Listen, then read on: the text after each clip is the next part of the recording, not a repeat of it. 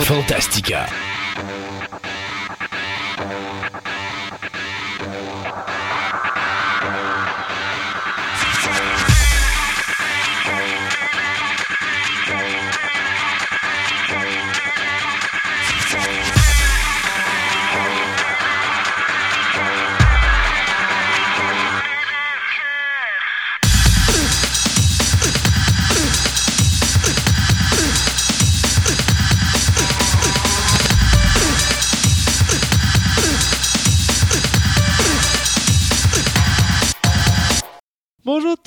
Monde, bienvenue à Fantastica. Euh, mon nom est Christophe Lassens. À côté de moi, Sébastien Côté. Bonjour Sébastien. Allô, allô. Hey Seb, euh, le- je rigole un peu parce qu'on commence à faire notre enregistrement et Norton a essayé de me considérer comme un virus. Oui, Alors, notre antivirus Norton est arrivé sur le portable au moment où on commençait les enregistrements. C'est vraiment comique. je vais me tenir loin.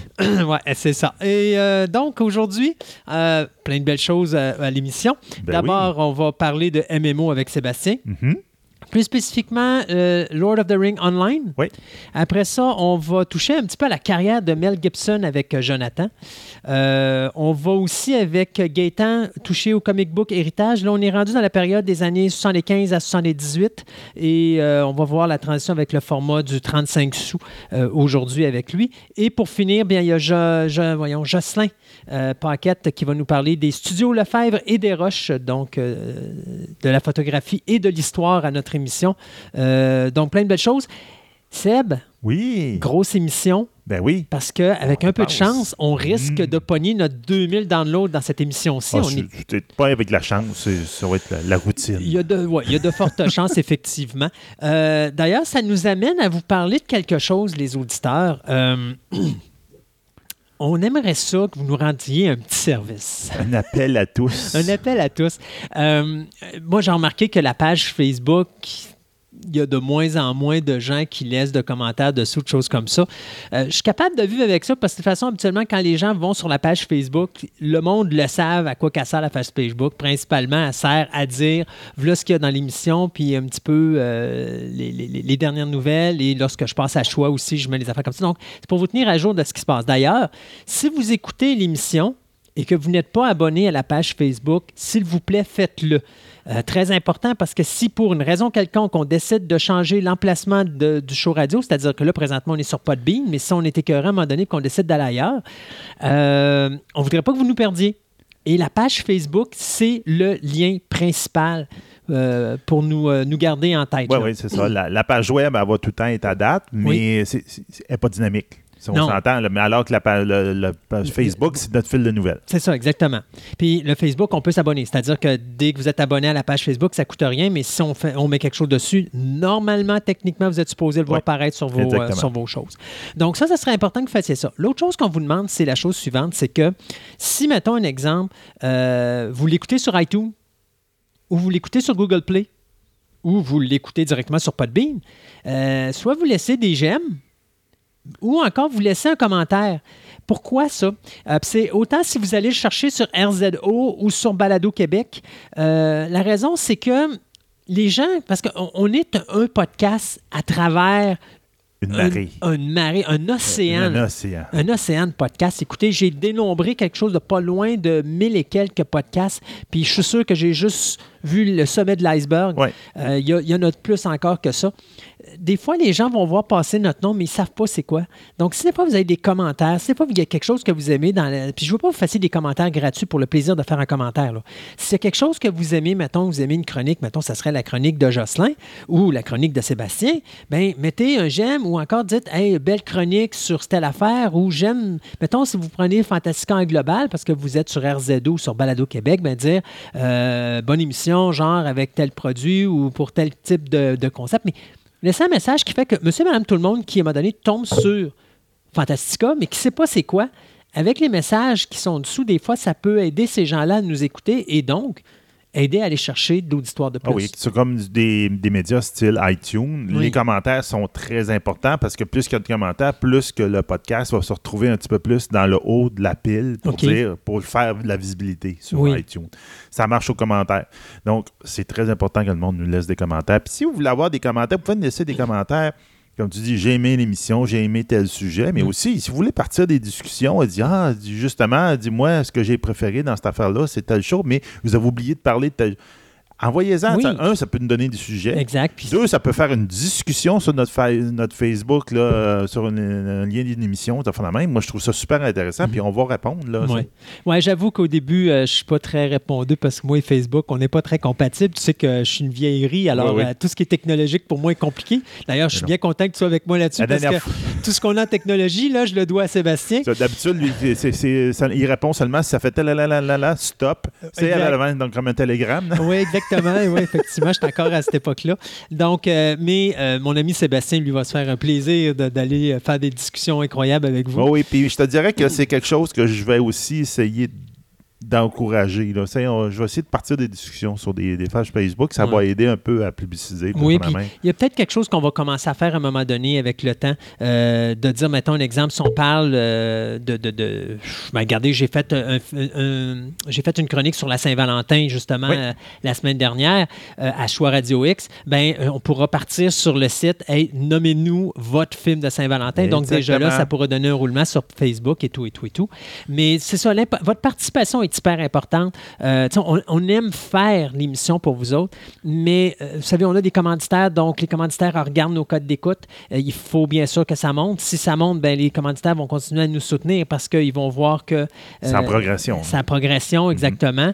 Euh, donc, c'est pour ça que c'est important d'avoir des commentaires aussi des gens qui nous disent qu'est-ce qu'ils pensent de l'émission. Puis on, on veut pas, c'est comme je disais tantôt, là, dites pas c'est bon parce que vous voulez dire c'est bon. Là. Vous aimez quelque chose, vous le dites. Euh, S'il y a des choses que vous aimeriez qu'on améliore, encore là, vous allez sur la page Facebook. Vous pouvez même nous envoyer un email si vous voulez pas que les gens voient qui vous êtes. Là. On a euh, notre, no- no- notre, euh, sur la page web, là, vous avez le lien pour envoyer un email directement. caché, c'est-à-dire que c'est juste vous et nous qu'on Oui. parle. Donc, à ce moment-là, si vous avez des suggestions, des choses comme ça, ben, ça va nous faire plaisir euh, de les avoir. Et dites-vous qu'on travaille beaucoup sur l'amélioration du produit ou ce qu'on a euh, et sur des nouvelles chroniques qui vont s'en venir euh, Ouais. sous peu. Là, on travaille beaucoup, très fort là-dessus. Donc, euh, il y a des choses aussi qui s'en viennent dans les prochains mois. C'est sûr qu'on ne bouge pas aussi vite qu'on voudrait parce que veut, veut pas, c'est tout du préenregistré. Donc, euh, on, on a des, des chroniques préenregistrées jusqu'à peut-être cet été, mais n'empêche que, tu sais, on va essayer de créer d'autres chroniques à droite et à gauche puis d'aller chercher Oh oui, des, des- d'autres, euh, des dossiers spéciaux, Exact. etc. là. Et T'en, que- fais, euh, puis, on- euh, puis moi, je vais en faire. Puis, Oui. c'est comme- Puis aussi, ben, on essaie d'aller chercher d'autres collaborateurs. Donc, ça aussi, euh, c'est des choses qu'on va vous parler bientôt. Là. Il y a des, des- nouvelles qui vont probablement s'en venir. Là, on travaille très fort. On n'arrête pas. On n'arrête Regarde, on va en profiter. On va faire un- J'aimerais ça faire un petit appel. Juste, s'il y a quelqu'un qui est bon dans les médias sociaux, sûr, on va dire euh, Christophe est au télégraphe. Moi, je suis un petit peu mieux, mais je suis pas nécessairement euh, quelqu'un qui est à l'affût de ces affaires-là. Il y a quelqu'un qui, qui est habile avec les médias sociaux, Twitter et compagnie, puis ça a été André de nous porter, euh, donner de l'aide. On- j'avoue que ça, ça serait le fun qu'on trouve quelqu'un puis qui pourrait ça- nous aider un peu dans ce ce domaine-là. là. Alors, la demande est partie. Ben oui. Et moi, je dirais, on s'en va directement aux nouvelles. Oui. Let's go.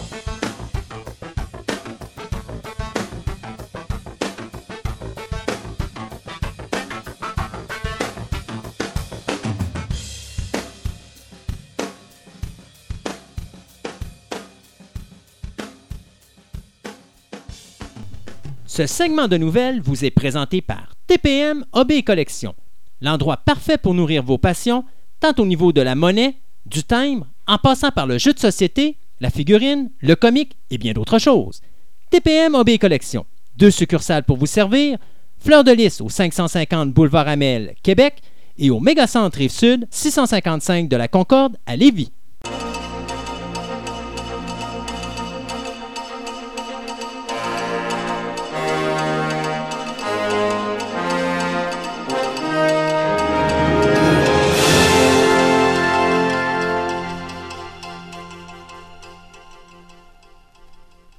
Écoute, Sébastien, ça faisait longtemps qu'on n'avait pas parlé. Alors, euh, je me suis dit, on va commencer avec ça puis se débarrasser du, du méchant tout de suite en partant. Les décès. Les décès. Hey, on avait eu la paix avec ça pendant un bon bout, mais là, on se fait ramasser, euh, pas à peu près dans cette émission-là, quatre décès à souligner. Euh, D'abord, on va souligner le décès de l'acteur américain John Gavin, qui est décédé le 9 février dernier à l'âge de 86 ans à Beverly Hills.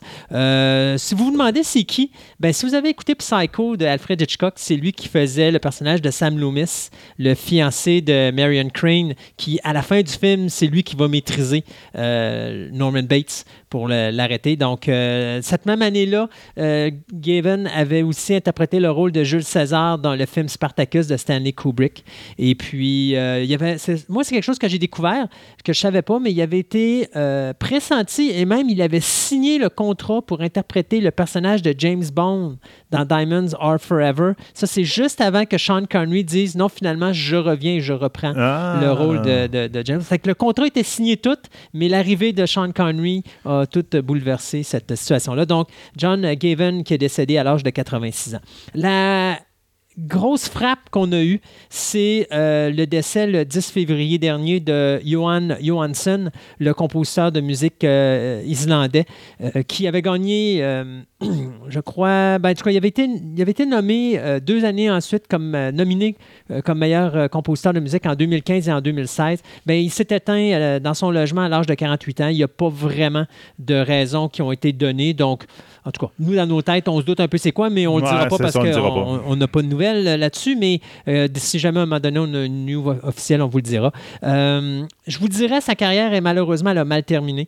Euh, Johansson qui a vu deux trames sonores la même année euh, se faire retirer Ouais. des films. Donc il y a Mother, que C'est lui-même qui l'a demandé, mais il y a Blade Runner, euh, le dernier film de Denis Villeneuve, qu'il s'est vu tasser pour euh, la, la- la- la musique de. C'était Hans Zimmer, je pense. qui Ouais, ça. Alzheimer. En fin de compte, j'ai lu justement par rapport à quand je, je lisais sur lui, il disait que Villeneuve l'avait tassé parce que sa musique était trop différente de ce qu'il voulait. Donc, en fin de compte, lui, il voulait plus se rapprocher vers la musique originale. Puis, étrangement, Alzheimer, euh, à son idée, il avait fait mieux que l'autre. D'ailleurs, c'est vraiment drôle parce que la carrière de Johansson a vraiment starté en 2013 lorsque les deux se sont Ouais. rencontrés, lui et Villeneuve.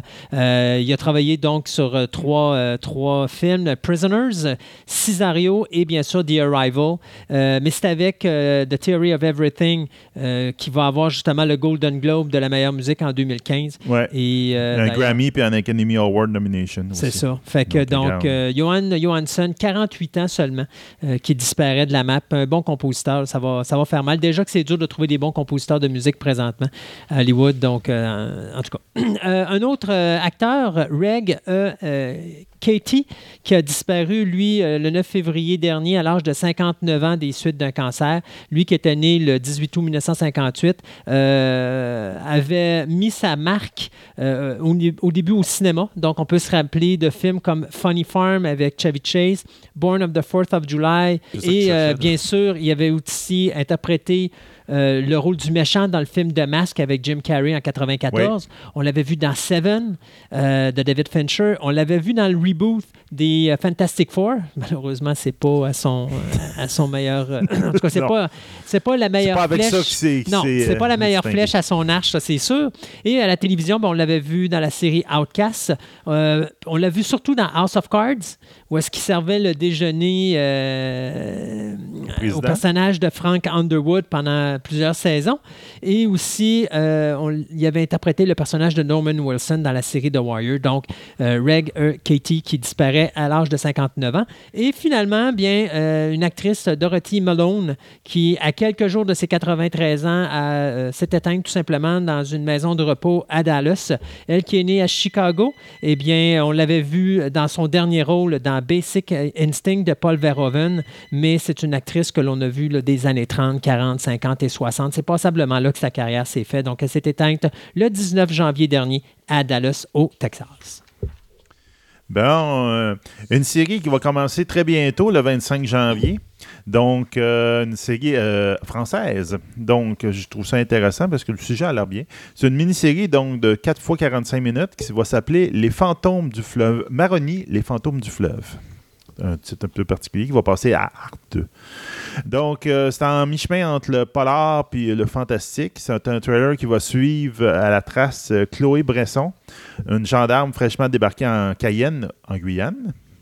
Euh, la jeune femme va enquêter avec son nouveau coéquipier euh, qui s'appelle Diallo euh, sur des meurtres sauvages d'un couple de métropolitains qui, s'est- passé en Guyane, ainsi que l'enlèvement de leur fils de 9 ans. Donc, c'est une, affaire en grande envergure qui va mêler probablement le mystère voodoo, et etc.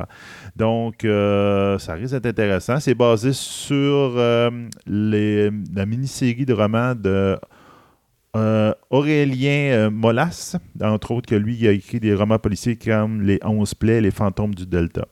Donc, euh, ça devrait être très intéressant. Ça va probablement passer en, ben, ça va passer en France à partir du 25 janvier, donc prochainement chez nous en- au Québec. OK. Après Freddy, après Jason, après Ghostface, ben c'est au tour de Chucky d'avoir sa télésérie Il n'y aura pas une série sur la poupée. sur la poupée, effectivement. Donc, euh, Don Mancini, le créateur de Chucky, vient de déclarer qu'il travaillait avec le producteur David Kirchner sur une série télé qui va s'appeler Child's Play. Donc, bien sûr, le titre original. Le titre original. Et on promet déjà euh, que Brad Dourif reprendra la voix de Chucky. Ce n'est pas un reboot, ce n'est pas un remake, c'est vraiment une continuité au film. Euh, on est rendu à huit films, je crois, maintenant. Non, sept films, pardon, euh, sur la franchise cinématographique, elle qui a commencé en 89, justement, avec, avec Charles Play. Puis même, je me demande si c'était pas 88, en tout cas.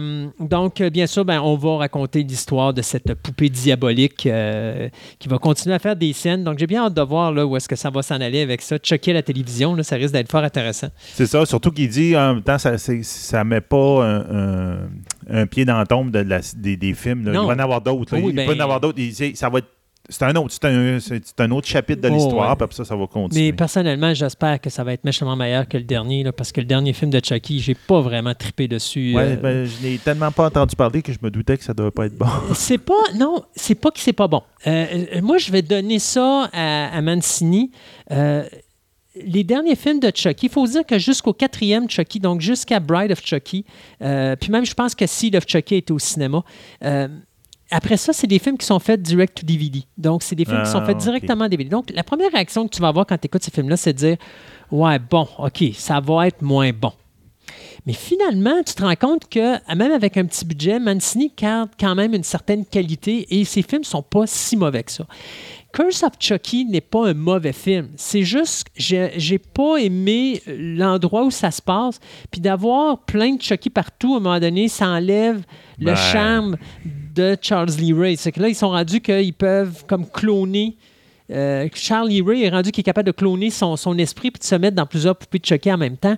Ça enlève le charme de Child's Ouais. Play. Alors, j'ai pas aimé autant le dernier euh, que euh, les précédents, mais n'empêche que c'est quand même une coche au-dessus de plusieurs films qu'on peut voir là, actuellement au cinéma ou même en direct ou des vidéos au niveau de l'horreur. Donc, sais, de voir, c'est encore la même équipe qui va s'occuper de Chucky à la télévision. Moi, je trouve que ça risque d'être amusant. On parle d'une première saison qui débuterait euh, peut-être en la saison de 2018-2019 et on parle de huit épisodes là, pour la, la première saison. Donc, tu sais, c'est court, mais juste assez pour dire que ça peut être intéressant. Si on est capable de me faire genre un Wolf Creek, mais euh, à la Chucky ou à la Ah, télévision, ouais, euh, ça pourrait être bon parce que Wolf Creek, tout le monde disait, mon Dieu, ça va être mauvais. La première saison était pas si pire. Deuxième saison, excellente. Euh, et pourtant, c'est ça, c'est huit épisodes, mais c'est faire un film d'horreur que normalement tu vas voir au cinéma qui dure une heure et demie, deux, tu sais, une heure et demie, une heure quarante-cinq. Mais là, c'est huit heures de temps ou six heures de temps. Dans le cas de Wolf Creek, c'est des saisons de six épisodes. Mais c'est fait d'une certaine, avec une qualité incroyable qui fait que le show est. Je pense qu'ils ont fait quelque chose sans avec Bait Hotel. hein? Oui, Bates Motel. Mais Bates Motel, c'était vraiment une série télé dans le sens que c'était euh, genre, c'est des saisons de 16 ou de Ouais, 13 quelque chose épisodes, de quelque chose du genre. Là, on parle vraiment de genre comme des mini-séries, ouais. mais ça continue quand même de quoi? Mais t'en fais pas juste assez long pour dire que c'est ennuyant, mais pas assez court pour dire que t'en as pas eu assez. C'est juste parfait. D'ailleurs, euh, Marvel, avec ses super-héros sur Netflix, là, il devrait prendre ce concept-là. Je pense qu'il Ça. comprendrait rapidement que ça Ben, peut déjà là, qu'ils soient descendus à 13, c'est c'est un gros changement par rapport à la, TV américaine. Là. Ouais, tu parles de Netflix. Oui, c'est Ouais, ça. mais 13, c'est le Le top. 13, ouais, c'est ça, mais le 13, c'est le format européen qu'ils ont importé dans les dernières années C'est ça. ici. Mais avant, c'était du 24 épisodes. Oh là. non, oublie ça. Daredevil n'aurait jamais toffé la non, Puis même là. chose pour les autres shows. Là. Puis il y en a encore quelques-uns comme Arrow, puis la Ouais. puis euh, Flash qui s'ostinent à faire du 20, 20 quelque chose. Ouais, mais DC, Ah. je l'ai dit, DC, ils ont les personnages pour faire ça. Oui. OK, ben regarde, on va essayer d'en rester dans le même registre. Euh, Chris Columbus va réaliser l'adaptation du jeu vidéo Five Nights at Freddy's. Donc, euh, pour ceux qui ne savent pas, ben, Fright Night at Freddy's, c'est un jeu vidéo que les ados adorent beaucoup. Oui. Mon gars, il en a entendu pas mal parler. Quand il a vu ça, il a dit Ah, il me contait quasiment l'histoire. Donc, euh, Five Nights at Freddy's, c'est un jeu vidéo à la base qui place le joueur dans la peau d'un veilleur de nuit surveillant une pizzeria un peu spéciale. Si dans la journée, tout est environné de, gentilles peluches, etc., en animatronique, qui, va- qui font le bonheur des enfants, ben, la nuit, mais ces créatures-là, ces animatroniques, se transforment en créatures meurtrières. Puis dans le jeu, il ben, faut que tu suives les allées et venues de ces créatures-là versus les caméras euh, de surveillance et fermer les portes, etc., pour pouvoir le- les diriger à certains endroits ou l'empêcher d'interagir avec euh, le monde des vivants. Euh, puis là, il faut que tu gères ton électricité parce que tu n'as pas vraiment euh, une bonne- un bon système électrique pour faire aller tes portes et tes caméras. Donc, euh, c'est Chris Columbus qui aurait été euh, pressenti pour ça, celui qui a réalisé le film Pixel. Donc, il va revenir avec, euh, avec, euh, avec, avec Pixel dans le monde des jeux vidéo. On Mhm. s'entend que Pixel, ça n'a pas été un très gros euh, succès. Non. Mais malheureusement, c'est quand même pas si pire. Ouais, non, c'est. Mais Moi, moi, c'est un, c'est un film qui passe de temps en temps, puis je m'assois devant, Oui. puis je vais l'écouter parce que c'est le fun. Columbus est un bon metteur en scène. Qu'il fasse Ouais. des bons films ou des moyens films, c'est jamais des mauvais films. C'est ça. Puis là, en plus, il va faire le script de Friday Night, euh, Five Nights at Freddy's. Donc, là, on verra bien ce que ça va donner. Ça peut être intéressant. Donc, euh, pour rappeler, il y a eu six euh, jeux vidéo dans ce- cet univers-là. Wow, incroyable. Il y a 50 ans, à peu près, il y a Warren Beatty et Faye Dunaway qui avaient interprété le personnage de Bonnie and Clyde. Netflix viennent d'annoncer qu'ils vont faire l'autre côté de la médaille, c'est-à-dire qu'on va suivre les aventures des euh, Texas Strangers, Frank Hammer et euh, Manny Gold. Ça, c'est les deux gars qui couraient après Bonnie Ouais. and Clyde. Et donc, on va avoir le film The Highwayman qui va euh, probablement être diffusé sur Netflix euh, à l'automne parce que le film est présentement en tournage dans l'État de la, Lou- de la Louisiane. Le film va mettre en vedette Kevin Costner, Woody Harrelson et Kathy Bates. C'est le réalisateur John Lee Hancock qui nous a donné euh, The Blind Side euh, qui va faire ce film-là. Donc, euh, c'est bien sûr l'histoire des deux Texas Rangers qui courent après euh, Bonnie and Clyde. C'est eux autres d'ailleurs qui vont euh, mettre un terme à leur carrière de criminels. Et il faut dire aussi qu'initialement, c'est un projet qui date d'il y a plusieurs années, parce qu'à l'époque, on voulait que ce soit justement Robert Redford et Paul Newman qui interprètent les personnages de base. Donc, The Highwayman, cette année sur Netflix. M'a dire, tantôt, on va en reparler, là, mais Netflix, très agressif. Oui, oui, oui. Et je pense qu'ils ont trouvé une manière de bien répliquer à 20th Century Fox et surtout Disney qui va essayer On de. pourra en parler tantôt, mais Oui. c'est vrai, j'ai écouté euh, Paradox, euh, Oui, pa- Cloverfield Paradox. Et, et je voudrais m'excuser Oui. parce que la, semaine, la dernière émission, tu as dit c'était le troisième film. Je t'ai dit non, c'était le quatrième parce que moi, j'avais vu une nouvelle comme quoi c'était le prochain film de Cloverfield.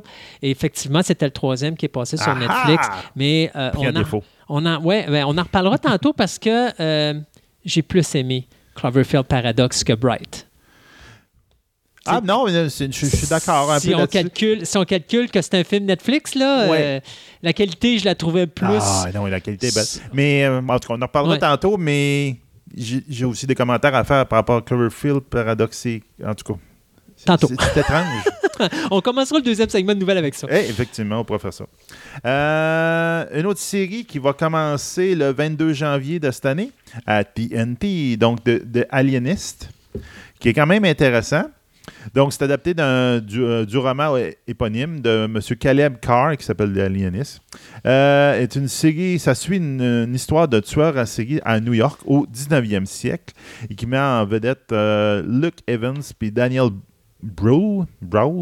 Euh, donc, dans, un New York de- autour de 1896, sous la responsabil- responsabilité du chef de police Theodore Roosevelt, le spécialiste des maladies mentales, et boy, Laszlo Grünzler, Pourquoi t'as toujours de la misère avec tes Ouais, noms, regarde, toi? euh, là, il tombe en allemand. S'intéresse à un impitoyable tueur en série qui laisse des corps mutilés d'enfants un peu partout à, à New York. Donc, euh, ça va être intéressant parce qu'on va voir, euh, mettons, un, un CSI, mettons, grosso modo, en 1800 quelque chose, ça peut être intéressant. Mm. Puis au, au moment où, justement, que la maladie mentale n'est pas encore une vraie science. Donc, c'est pour ça qu'ils appellent ça, c'est des aliénés. C'est pas des maladies mentaux. Des, malades mentaux, c'est des aliénés, dont d'où le titre aliéniste. Parce que c'est comme le titre qui donne à- aux spécialistes qui, commencent à émerger de, là-dedans. Puis en plus, il va y avoir une autre personne qui va se joindre à l'équipe. Ça va être euh, Sarah Howard, qui est comme la, la première femme qui rentre dans le milieu de la police à cette époque-là. Donc, euh, on s'entend, c'est plus la secrétaire, mais on Mhm. va faire plus que ça dans la série. Donc, ça va être très intéressant. Ça va être 10 épisodes, justement, à TNT à partir du 22 janvier. Ouh. OK. En 1980, Stanley Kubrick nous a donné un chef-d'œuvre, probablement une des meilleures adaptations de roman de Stephen King qui s'appelait The Shining. Stephen King a toujours détesté la version 1980 de notre ami Stanley Kubrick. Ben oui. Et donc, il a décidé de refaire une mini-série en 97 avec Rebecca De Mornay et Steven Weber. À quel point que tu, Stephen nous montrait à quel point il était vraiment très mauvais euh, et que son adaptation était vraiment pas à la hauteur de celle de Stephen King. Donc, Ben, C'était devenu un, un classique, celle de Stephen King. ah ben oui, écoute, c'est c'est- c'est un des top. Si c'est pas la meilleure adaptation de Stephen King, c'est pas loin d'être au top. là. En 2013, Stephen King a écrit un roman qui s'appelle Doctor Sleep. Donc, qui est la suite de Shining. Et donc, on va euh, bientôt euh, mettre ce roman-là euh, sur pellicule, puisque le réalisateur Mike Flanagan vient d'être pris. Lui-même qui nous avait euh, fait le film Gerald's Game il n'y a pas si longtemps, bien là maintenant va faire euh, cette, euh, adaptation cinématographique. Euh, L'histoire, ben, ça va raconter, bien sûr, on va plutôt voir un Danny Torrance adulte qui, lui, souffre de problèmes d'alcoolisme, puis euh, tout comme son père, là, il disjonque un peu à droite et à gauche. Il est toujours traumatisé justement par les actes du film de 1980. Ben, Oui, je sais. C'est- écoute, c'est- probablement qu'il n'est plus capable de suivre les labyrinthes. hein. Je pense qu'il Voilà, sait moins de ça, ça. là. Ça, la neige et les la hôtels. peur des haches. Et les haches. Malgré que les haches, non, euh, la, la hache, c'était plus sa. C'était plus sa, sa mère qui, en a- qui- qui Ah, devrait être traumatisée. euh, si on se rappelle à la séquence de Here's Johnny. Euh, donc, bien sûr, ses pouvoirs paranormaux semblaient s'être euh, estompés, mais là, ils vont refaire surface lorsqu'il doit sauver une fillette qui a les mêmes dons que lui et qu'un groupe cherche à exploiter. Donc, c'est Flanagan qui va réécrire le scénario original qui avait, écrit par- qui avait été écrit pardon, par Akiva Goldsman.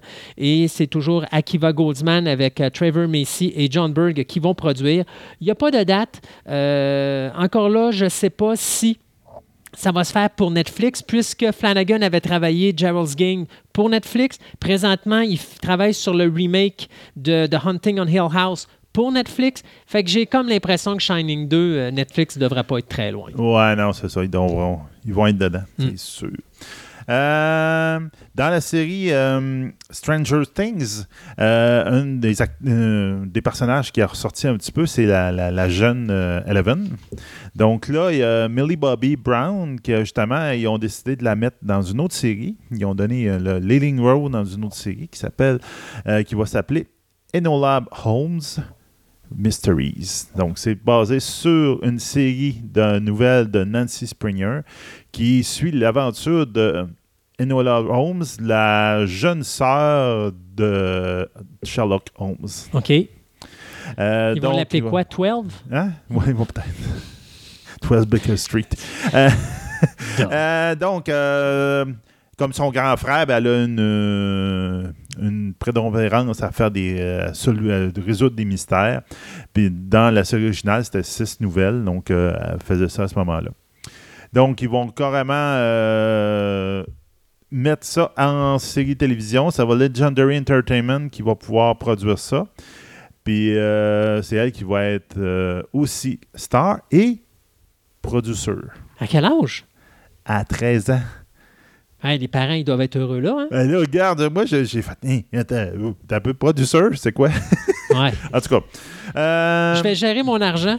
Ouais. C'est à peu près ça. À là. 13 ans, il n'y a pas grand-chose qu'elle peut faire. Là. donne-moi mon argent de poche, je vais m'arranger avec. Je, je pense que c'est juste par gentillesse qu'ils l'ont mis là parce qu'elle ne peut pas faire grand-chose. D'abord, à 13 ans. Là, pas- Je sais pas. Ou encore ses parents, ils ont donné euh, accès à son argent qu'elle a fait avec Stranger Things. En tout cas, je sais pas. Ou elle est bien riche, là. Ouais, ou encore, elle est excessivement intelligente parce que producer à cet âge-là, d'après moi, je pense que c'est un record Guinness, ça là. là. En tout cas, elle fait l'éviter des affaires, peut-être que. Bon.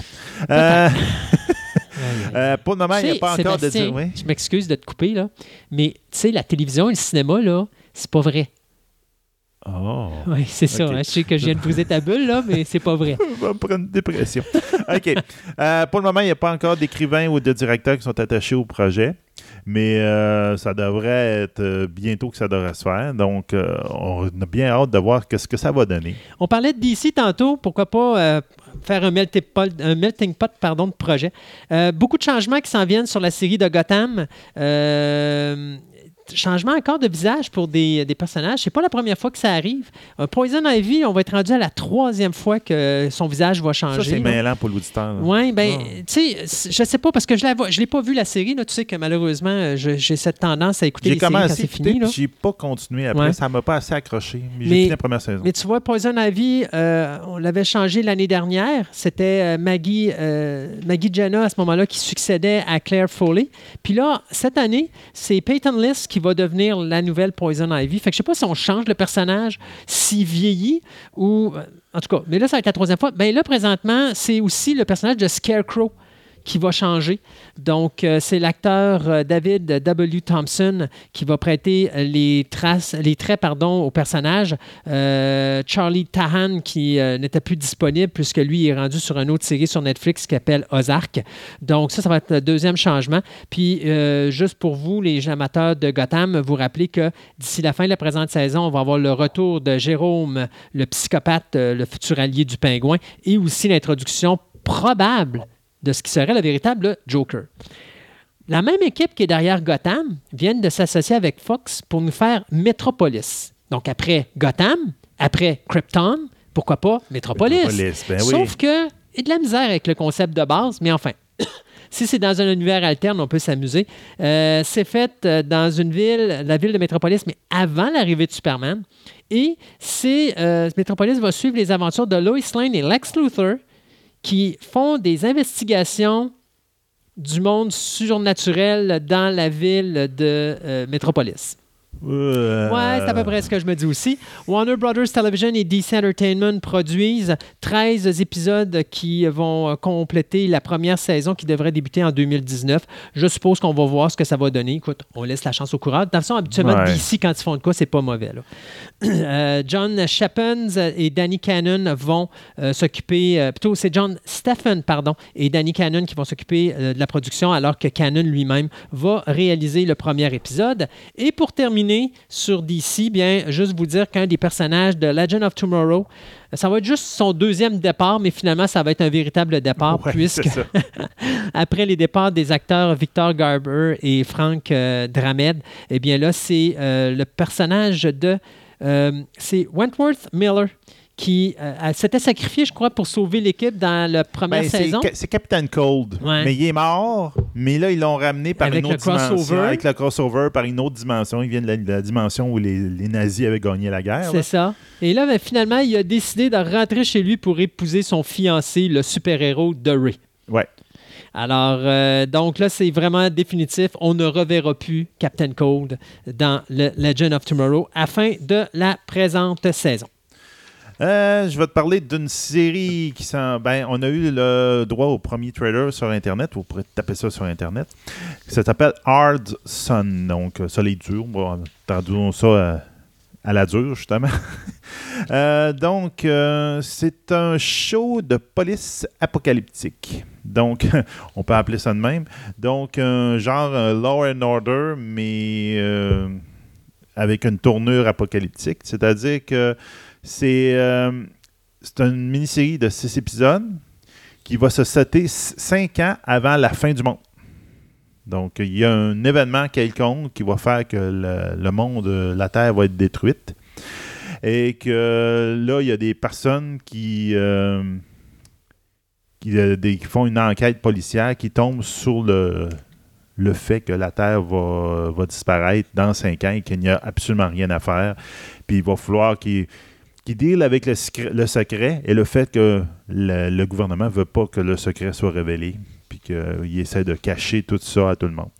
Donc, euh, j'ai hâte de voir ce qu'elle fait parce qu'en tout cas, le- l'espèce de trailer, ça donne une idée assez intéressante de ça.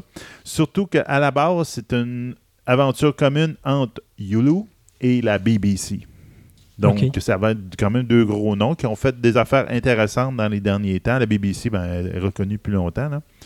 Donc, euh, dans un premier temps, ça va sortir sur iPlayer sur BBC, donc le service online de BBC, où euh, déjà- c'est déjà disponible. Puis en streaming euh, sur Yulu aux US à partir du 7 mars. Donc, j'ai bien hâte de voir ça. Hey, on arrête ça là, puis on vient tantôt. Il faut s'en garder pour plus tard. là. Ben oui. OK.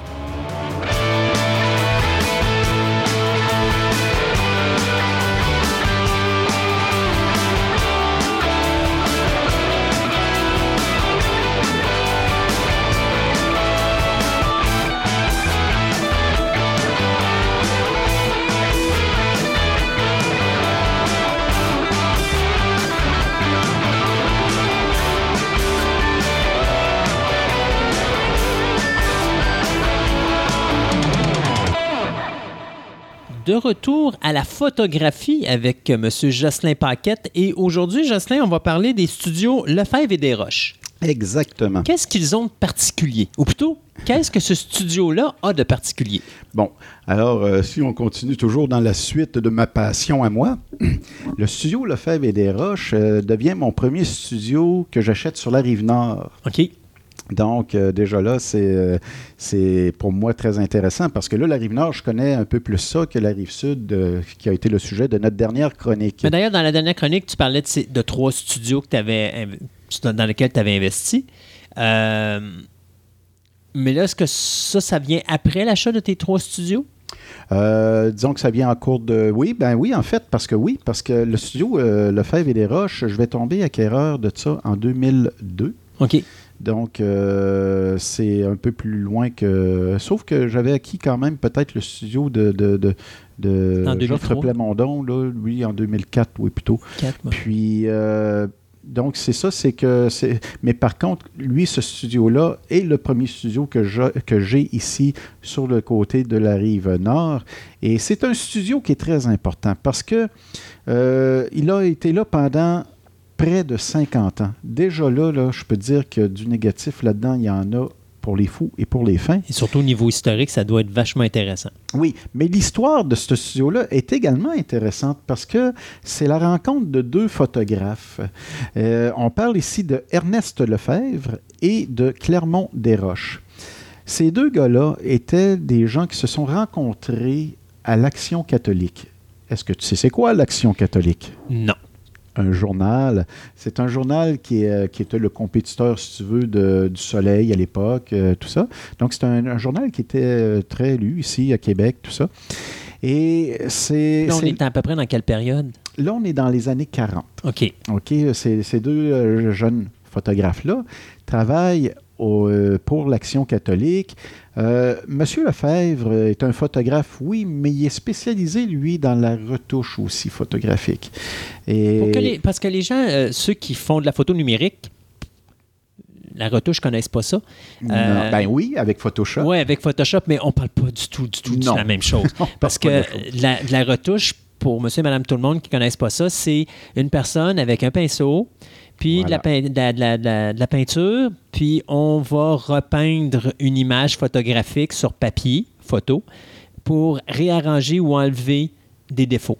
En fait, ça se faisait en deux étapes. hein, OK. parce que tu oublies, toi, là, la, retouche du négatif. Oui, c'est Il vrai. fallait retoucher le, le négatif. euh, Ouais, T'en avais qui faisaient de la retouche de négatif, mais t'en avais qui se cassaient pas la tête avec ça, puis qui allaient juste avec la photo s'ils n'avaient pas un grand nombre de photos à sortir. Oui. Mais euh, en tout cas, je ne sais pas à quel niveau, par contre, que ça, c'était utile pour un journal, parce que dans les- le, le- le journal, les photos sont tramées, c'est de moindre qualité, tout ça. Je ne sais pas de quelle manière. Des fois, c'était peut-être pour enlever des choses, tout simplement, là, qui demandaient un, un- un- Parce que, des, euh, tu sais, mettons que tu vois quelqu'un passer, mais toi, tu veux juste euh, centraliser sur la personne, tu veux juste focuser sur la personne. Euh, on voyait ça souvent, bizarrement, dans la chronique euh, nécrologique, où la personne qui a été photographiée dans sa maison, mais là, on veut juste avoir la tête de la personne, fait que là, on faisait un grand fond euh, uni Exact. pour Ça, se- ça se fait. Ben, isoler la personne, en fait. J'allais dire, ça se fait encore aujourd'hui. Ça se fait encore aujourd'hui avec le numérique parce qu'on ferait juste la découpe autour de l'individu puis qu'on le met sur C'est un ça. fond. Là. Mais à l'époque, oui, dans le temps que je faisais de la, je travaillais dans la photo dans les années euh, 90-2000, euh, ça se faisait encore énormément. Là. Tu faisais soit un fond blanc en arrière ou un fond euh, Exactement. autre couleur, gris. En ou- fait, c'est juste la technologie qui a évolué. exact. le but était tout le temps le même. Oui. Était tout le temps euh, le but recherché. Mais Donc, M. Lefebvre faisait de la retouche. oui, puis euh, M. Desroches faisait également, euh, lui, du laboratoire, bizarrement. Mais sauf qu'un jour, en 1949, euh, au mois de septembre, il arrive un événement qui marque le Québec. Et quand je dis que ça marque le Québec, je pourrais même dire que ça va marquer le monde entier. C'est quelque chose, ça. Monsieur Desroches est au laboratoire. Les photographes sont tous sur la route. Il arrive cet événement-là qui est l'explosion d'une bombe dans un avion qui, euh, qui se passe à saut au cochon.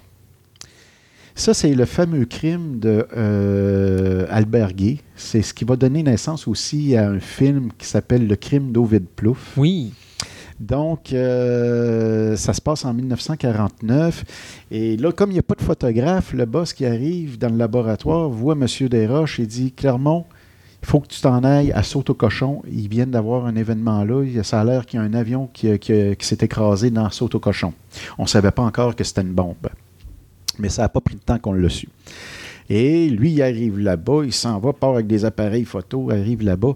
Et c'est drôle parce que M. Desroches, euh, il, il nous parle de ça, il est encore vivant, M. Desroches, et il nous parle de ça des fois, qu'il se souvient encore de l'odeur, parce que là, tu avais plein de corps qui étaient dans Mais oui, les, calcinés. euh, oui, puis ça sentait, là, tu sais, ça commençait à, à se faire vieux déjà.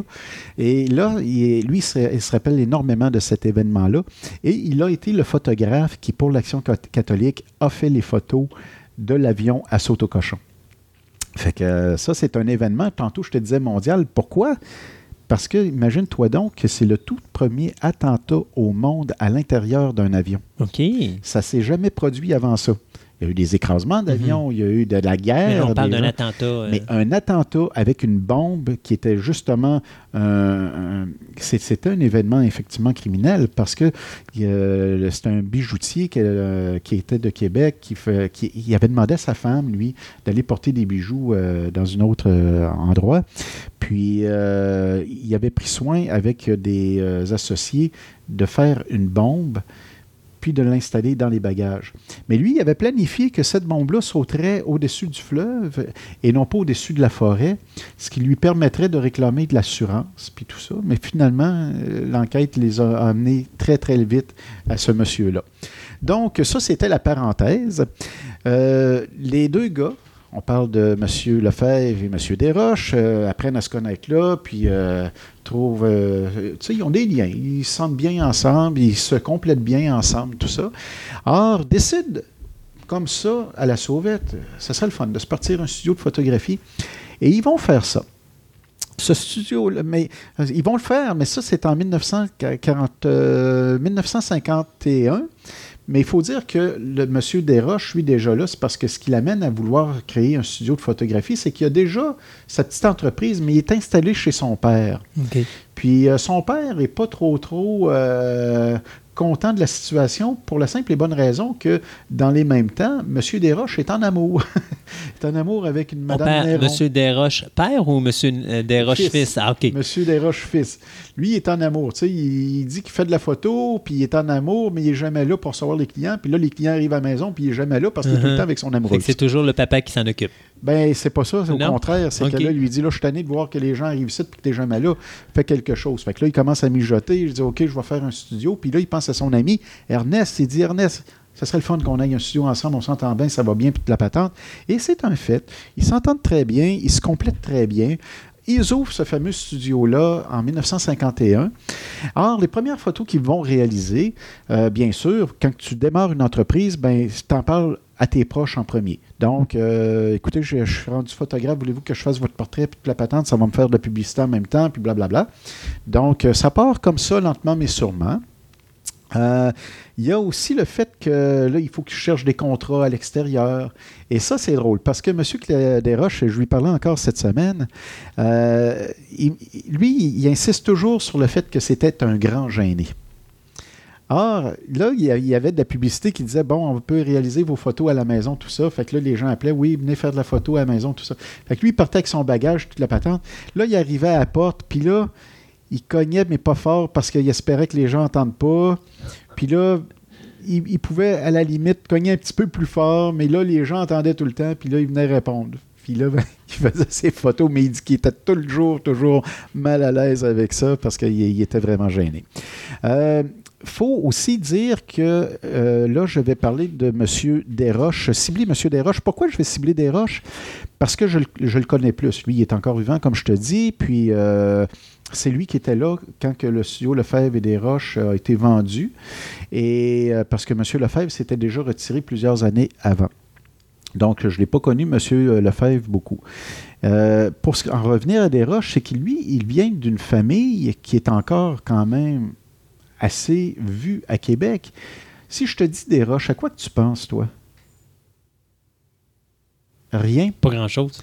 Les huiles des roches, ça, les, gros camions, les gros camions d'huile qui passent dans la rue des roches, tu n'as jamais vu ça? Ben, en tout cas, c'est sa famille.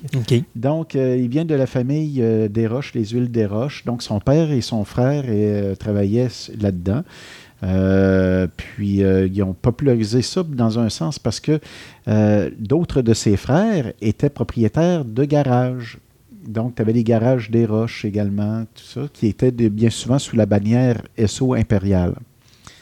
Donc, c'est une famille quand même déjà de gens d'affaires. Alors là, je ne sais pas si tu me vois venir, mais ça veut dire que on avait déjà parlé, quand on parlait des studios de la Rive-Sud, que les photographes faisaient du portrait, du mariage, du commercial et de l'événementiel. Mm-hmm. Donc, lui, le commercial, il était facile à développer à ce niveau-là parce que sa famille était déjà dans le monde des affaires. Fait qu'on faisait des photos de garage, des photos des huiles des roches, puis ça amenait d'autres clients comme ça. C'est là, là, que le patriarche était très content que son fiston soit photographe. oui, dans un sens sûrement. Euh, pour ce qui est des gros contrats commerciaux qu'avait le, le, studio Lefebvre et des Roches, Coca-Cola. Coca-Cola ont été... Mais Coca-Cola, c'est Montréal? Mais il y avait sur la première avenue, là où tu as aujourd'hui Natrel, euh, la, bâtisse Natrel, avant, c'était Coca-Cola qui était là-dedans. Et Coca-Cola, euh, par euh, détournement, était le commanditaire d'un événement prestigieux qu'on avait également à Québec, qui était le Carnaval. Val le Carnaval de Québec et donc euh, était euh, sponsorisé, il était commandité par euh, Coca-Cola. Donc, M. Desroches, le studio Lefebvre et Desroches, euh, nous offre les premières photos du carnaval. La première reine du carnaval, Estelle Côté. C'est le fun, ça, c'est plaisant, c'est de l'histoire, c'est du patrimoine. Tu vois-tu, là, je suis en train de parler, puis ah, là, ma passion est en train de me faire trembler. Je te vois les yeux, Jocelyn, là. ça, doit être brillant. Hein? Par chance que tu as des lunettes, parce que la réflexion serait trop forte pour moi. Écoute, c'est passionnant, là, vois-tu? Mm. Ils sont là pour un événement, puis là, écoute, tout se rattache, ça devient intéressant. Ils vont avoir également comme client euh, Phil La Rochelle qui font des, euh, des camions bennes et tout ça, des grattes et tout ça. Euh, autre client important, CKCV, la radio CKCV, Radio AM. À l'époque, tu as un animateur qui est vedette, qui a été très, très, très populaire, qui s'appelait Saint-Georges Côté. Là, je suis sûr que des. Encore là, levez la main des auditeurs là, qui se souviennent de Saint-Georges Côté. Hein, ah oui, bon, ben, vois-tu, monsieur, madame, monsieur, madame, moi, je les vois toutes, là, nos auditeurs, je les vois toutes, ils sont toutes la main levée, puis ils se souviennent de Saint-Georges, puis ils sont fiers de dire, ah oui, ça, c'était un grand bonhomme. Donc, le studio Lefebvre et des Roches ont photographié souvent, souvent, justement, cet animateur-là parce qu'il y avait un contrat pas d'exclusivité, mais quand même euh, était souvent appelé à faire les photos pour Saint-Georges-Côté. Je vais faire, je vais revenir sur Lefebvre, Monsieur Lefebvre, parce que lui aussi, euh, quand il a commencé, il fallait qu'il trouve aussi de la clientèle. Et lui, bizarrement, ses clients, c'était plus chez euh, les religieux. Pourquoi? Parce qu'il avait un de ses frères qui était capucin, puis il y avait un de, de ses autres frères qui était père blanc d'Afrique.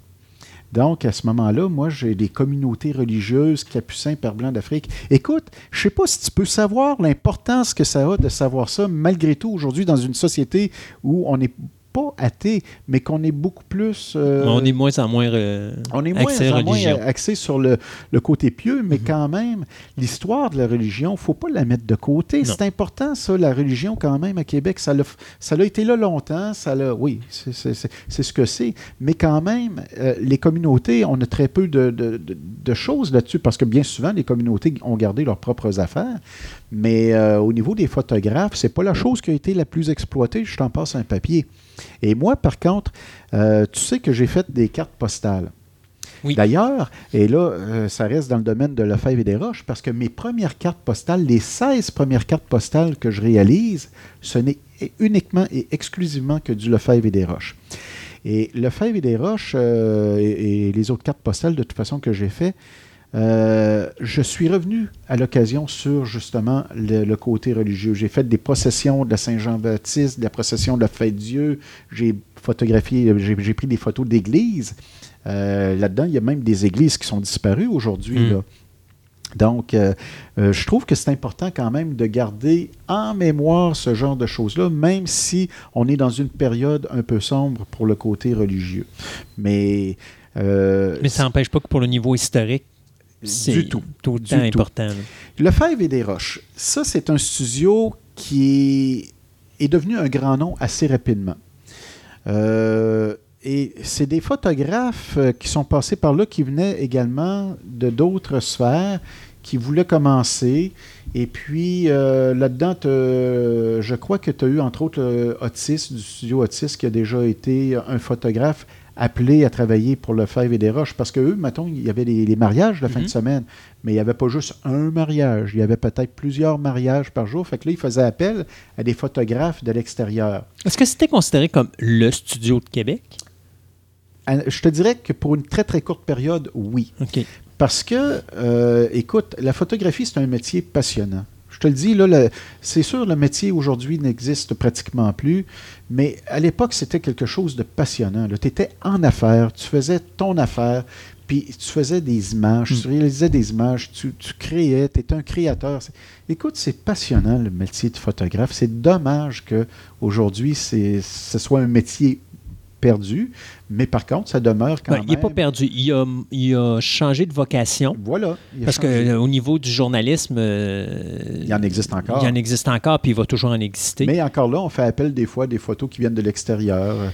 Tu vas voir des. C'est sûr. Mais tu sais. Euh, monsieur, madame, tout le monde. Ils font appel des fois à des chroniqueurs qui viennent de l'extérieur. Oui, oui. Mais n'empêche que quand même, tu comprends que, tu sais, comme tout l'événement, la radio, euh, avec les podcasts qui existent aujourd'hui, les choses comme ça, la télévision, avec même le YouTube ou l'Internet, euh, tu as plein de monde qui peuvent faire des choses, mais tu n'as pas nécessairement la qualité qui te permet d'arriver à un certain niveau. Puis au niveau du journalisme, euh, veux pas faire de la photo, oui, mais de prendre la photo, tu as plus de chances qu'un photographe professionnel de, de, journalisme fasse la photo que monsieur et madame tout le monde, que lui, ça va être un accident. Oui, ça c'est sûr, ça c'est certain. C'est toujours, d'ailleurs, c'est sûr. Puis, je voulais juste en venir à M. Lefebvre. Donc, euh, lui, c'est ça. On parlait du côté religieux. Mm-hmm. Euh, on parlait également de, de M. Desroches, lui, qui c'était le, plus le côté affaires. Donc, tu vois, tantôt, quand je te parlais, qu'il y avait entre ces deux-là une chimie qui, était inévitable. Ça a duré quand même pendant des années et des années, cette chimie-là. Euh, je te parlais des mariages aussi. il faisait affaire avec des photographes de l'extérieur. Imagine, en une seule journée, Lefebvre et Desroches ont peut-être un des records de mariage euh, qui a jamais vraiment été enregistré, mais ils ont fait une journée que M. Desroches lui-même se souvient très bien aujourd'hui. Devine combien de mariages en une seule journée qu'ils ont été capables de réaliser. Comme je suis un extrémiste puis que je suis toujours une dizaine trop haut, euh, quoi, on parle de. J'aurais le goût de dire la quarantaine, mais mettons la trentaine. 24. OK. Mais c'est beaucoup. Mais là, tu vois, je suis 24. encore dans la dizaine. Tu es encore dans la dizaine, mais c'est quand même 24 et c'est quand même beaucoup. C'est énorme. C'est énorme. Et Parce puis- qu'il faut considérer qu'un mariage, ça commence très tôt le matin, ça finit très tard le soir. Donc, ton photographe, normalement, il est là une partie de la journée. Exactement.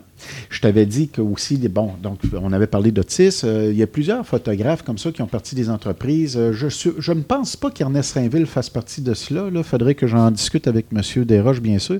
Mais euh, en tout cas, lui, de M. euh, Rainville, lui, il arrive dans la même période de toute façon. Euh, mais il y a aussi un autre nom qu'on doit parler ici absolument parce que lui, c'est vraiment un incontournable de l'histoire du studio Lefebvre et Desroches. Je vais te parler d'un cinéaste célèbre qui a commencé à l'âge de 15 ans à travailler pour Lefebvre et Desroches. Il a commencé en avant, tu sais, euh, au comptoir, puis tout ça. Puis par la suite, il s'en allait un peu plus vers le, laboratoire, le studio et tout ça. Et ce- ce cinéaste-là n'est nul autre que Jean-Claude Labrec. Jean-Claude Labrec, Les Vautours, le film Les Vautours, euh, c'est, euh, il a travaillé beaucoup pour l'ONF également. Mais c'est un, c'est un, même un cinéaste qui est allé plus loin que ça. Lui, il a travaillé en Italie. Il a travaillé aux côtés de Gino Lollobrigida. Il a travaillé aux côtés de, de- de grands cinéastes. Et c'est fou. Là. Il a passé, lui, par le studio Lefebvre et des Roches. Lui, là, encore là, il a été animé par une passion. Parce que c'est un, garçon, lui, qui a perdu ses, parents très jeunes. Et il passait souvent devant le studio Lefebvre des Roches. Il, était en admiration devant les vitrines où il voyait des portraits, puis il voyait des photos, puis ça, ça l'attirait tout le temps. Puis à un moment donné, il est rentré. Il est rentré dans le studio, puis là, il a rencontré euh, soit M. Desroches ou M. Lefebvre. Mais je pense que c'est M. Desroches, parce qu'il est toujours très lié avec M. Desroches. euh, et là, euh, il lui a demandé un emploi, puis M. Desroches lui a donné tout de suite son emploi. Puis euh, là, ça, petit à petit, ça l'a amené à aller un peu plus loin. Puis là, il, s'est dirigé, lui, dans son cas, plus vers le cinéma. Il est devenu un grand cinéaste euh, qu'on a ici au Québec. Donc, pour faire une histoire courte avec euh, Lefebvre et des Roches, le temps file toujours, je le dis toujours. Donc, c'est un studio qui a été là près de 50 ans. C'est un studio qui a vraiment la vie euh, de tous les jours à Québec. Euh, Ils ont fait beaucoup de documents, bien sûr, sur Limoilou, parce qu'eux étaient au 1130 ou au, au 1128. Il y a eu deux adresses, là, mais c'est la même bâtisse, mais ils ont occupé les deux, les deux espaces euh, du, du- rez-de-chaussée. Et on a beaucoup de photos de Limoilou, les quartiers Saint-Roch également. Imagine, les premières photographies artistiques de Jean Lapointe ont été réalisées là en 1953. OK. Et quand je dis première photographie artistique, c'est avant son premier groupe qui était le groupe Les Québécois. Ça, on parle avant les Gérola. Mais les premières photos artistiques de Jean Lapointe ont été réalisées là. Euh, je pourrais te dire également que des photographies de gens qui sont devenus célèbres par la suite ont été réalisées là, mais avant même qu'ils soient célèbres, dont Jean-Claude Labrec, bien sûr. Mais tu as eu aussi euh, Sylvain Lelièvre, qui a été dans les studios de Lefebvre et des Roches avant même d'être populaire. Euh, tu as eu Roland Martel, le, le- le- le chef d'orchestre Roland Martel, qui, euh, qui a son band à lui, là, qui, a, qui a été là pendant longtemps. On lui, il allait faire beaucoup d'émissions de télévision avec son band. Puis, euh, donc, c'est un studio qui est très, très riche au niveau de l'histoire. Il y a beaucoup d'entreprises, que ce soit SO Impérial, tu sais, les- tous les garages, euh, des concessionnaires automobiles, des, des bannières qui ont disparu comme Dominion, la Villa du Poulet Oui, mon Dieu. Des, choses intéressantes. Les, les- les grands magasins de, de la rue Saint-Joseph comme Paquette euh, également. euh, écoute, tout, tout est là-dedans. là. Tu sais, je veux dire, c'est c'est plaisant. Les gens qui me suivent, moi, sur mon Facebook, qui vont me suivre des fois sur mon blog, vont voir ce genre d'image-là passer à l'occasion. Euh, c'est sûr qu'encore là, ça s'entrecroise. J'en ai déjà parlé quand on avait parlé des, euh, des studios de la rive sud, qu'il y a des choses des fois qui s'entrecroisent parce que. Je t'ai parlé entre autres de- des magasins Pocket. Ben, magasins Pocket, oui, j'en ai dans le Fève et des Roches, mais j'en ai également dans le studio de photo moderne. J'en ai également euh, dans, chez Charles-Henri Leclerc. Charles-Henri Leclerc, lui, qui avait fait des fois les, les catalogues pour les jouets, puis ah, c'est capoté. J'aime ça, moi, parler de ça. J'aime ça. Les, je vois tout ça dans ma tête, puis c'est Voyons, beau. comment que ça s'appelait donc euh, Distribution consommateur? Oui. C'était-tu des, c'était-tu des photographes de Québec qui faisaient ça ou c'était Je fait sais ailleurs? pas. OK. Je ne sais pas parce que je me je sais pas si j'ai des dossiers. Hey, écoutez, faut- faut- ça il faut le dire. hein. Le, le monde le savent. J'ai, euh, je te- je t'ai dit en farce l'autre jour, j'ai entre un négatif et 10 millions de négatifs. Mais c'est sûr que c'est plus vers Vers les 10 10 millions millions. de négatifs qu'on s'en va. J'ai des tonnes et des tonnes de dossiers. Ça fait depuis plus de 30 ans que je suis dans le domaine et je n'ai pas ouvert toutes mes enveloppes. Je ne sais pas des fois encore qu'est-ce que j'ai et je fais des découvertes à toutes les semaines, imagine-toi donc. Moi, c'est une caverne d'Alibaba. Mhm. Je découvre des choses comme cette semaine et je vais mettre ça sur... euh, ben, en fait, juste cette semaine. Euh, j'ai découvert ça il y a quelques temps. Et je vais mettre euh, ça sur mon Facebook. C'est des photographies de Simpson Sears en construction à Place Laurier. Wow. On sait que Simpson Sears, cette année, ils l'ont pas eu facile. Non. Donc, euh, moi, je, Mais je- ça fait une couple d'années qu'ils l'ont pas facile. ça fait une couple d'années, oui, effectivement, mais c'est un mal qui s'étirait. Mm. Et euh, là, ben, ça a donné ce que ça a donné. Parce que les gens aussi, faut parce que là, eux autres qui connaissent ça sur Sears. Oui. Mais à l'époque, ça s'appelait Simpson, Simpson Sears. Sears. Exact. Et puis, moi, ben, j'avais les photos de la construction de ça dans le temps que c'était à Place Laurier. Et euh, quand j'ai su que Simpson Sears allait fermer, ben là, je trouvais que ça dadon de mettre ça, tu sais, de voir que oui, euh, on avait les photos de la construction. Mais je suis tombé là-dessus, Mm. dans le, justement, dans toute cette histoire-là là, qui se passait. Là, je savais pas que j'avais ça. Mais je le découvre. Qu'est-ce que tu penses qui arrive quand que je découvre des affaires de même? Tu sautes partout. Ah, je deviens fou quand même. tu fais des balai. trous dans ton plafond. Ah, quasiment. Écoute, je vais conclure tout simplement là-dessus pour cette semaine parce qu'on a d'autres sujets qui vont venir dans, dans les prochains, euh, prochaines, Prochaines émissions. euh, oui, on va en être déjà rendu à notre cinquième chronique La ensemble. prochaine, oui. Oui, est-ce que tu comptes les dodos comme moi? Mon Dieu Seigneur, sais-tu quoi? Je, je dors pas, fait que je peux pas les compter. bon. La prochaine chronique qu'on va faire, je te l'annonce à l'avance, ça va être sur un phénomène montréalais, un monsieur qui s'appelle Georges Beulac et dont j'ai acquis les négatifs. OK. Bon, ben écoute, j'ai bien hâte d'entendre parler de ça. Et puis, euh, merci encore pour euh, toutes ces merveilleuses anecdotes que tu nous amènes ici à l'émission, euh, Jocelyn. Merci beaucoup. à la prochaine.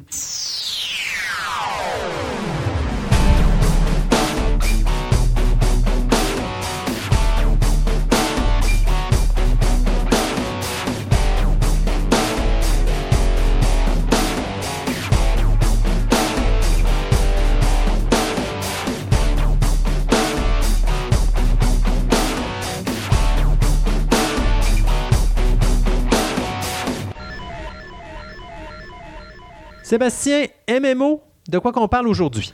Bon, on, va, on- va parler premièrement une, une- une petite nouvelle Oui, par rapport au MMO. Puis après ça, on va essayer de parler de Love the Ring All Nine. Oh, Lord of the Rings. Donc, ça, c'est Lord of Oui, the oui. Petite nouvelle. Petite nouvelle. En fin de compte, euh, mois de novembre euh, 2017, euh, fin de mois de novembre, genre, je pense que c'est dans le coin du 25, dans ce coin-là. Euh, Il y a des pays qui ont commencé à se poser sérieusement la question. Mais je pense que c'est quelque chose que ça se posait depuis longtemps, mais là, il y a- ça a monté comme un peu plus haut.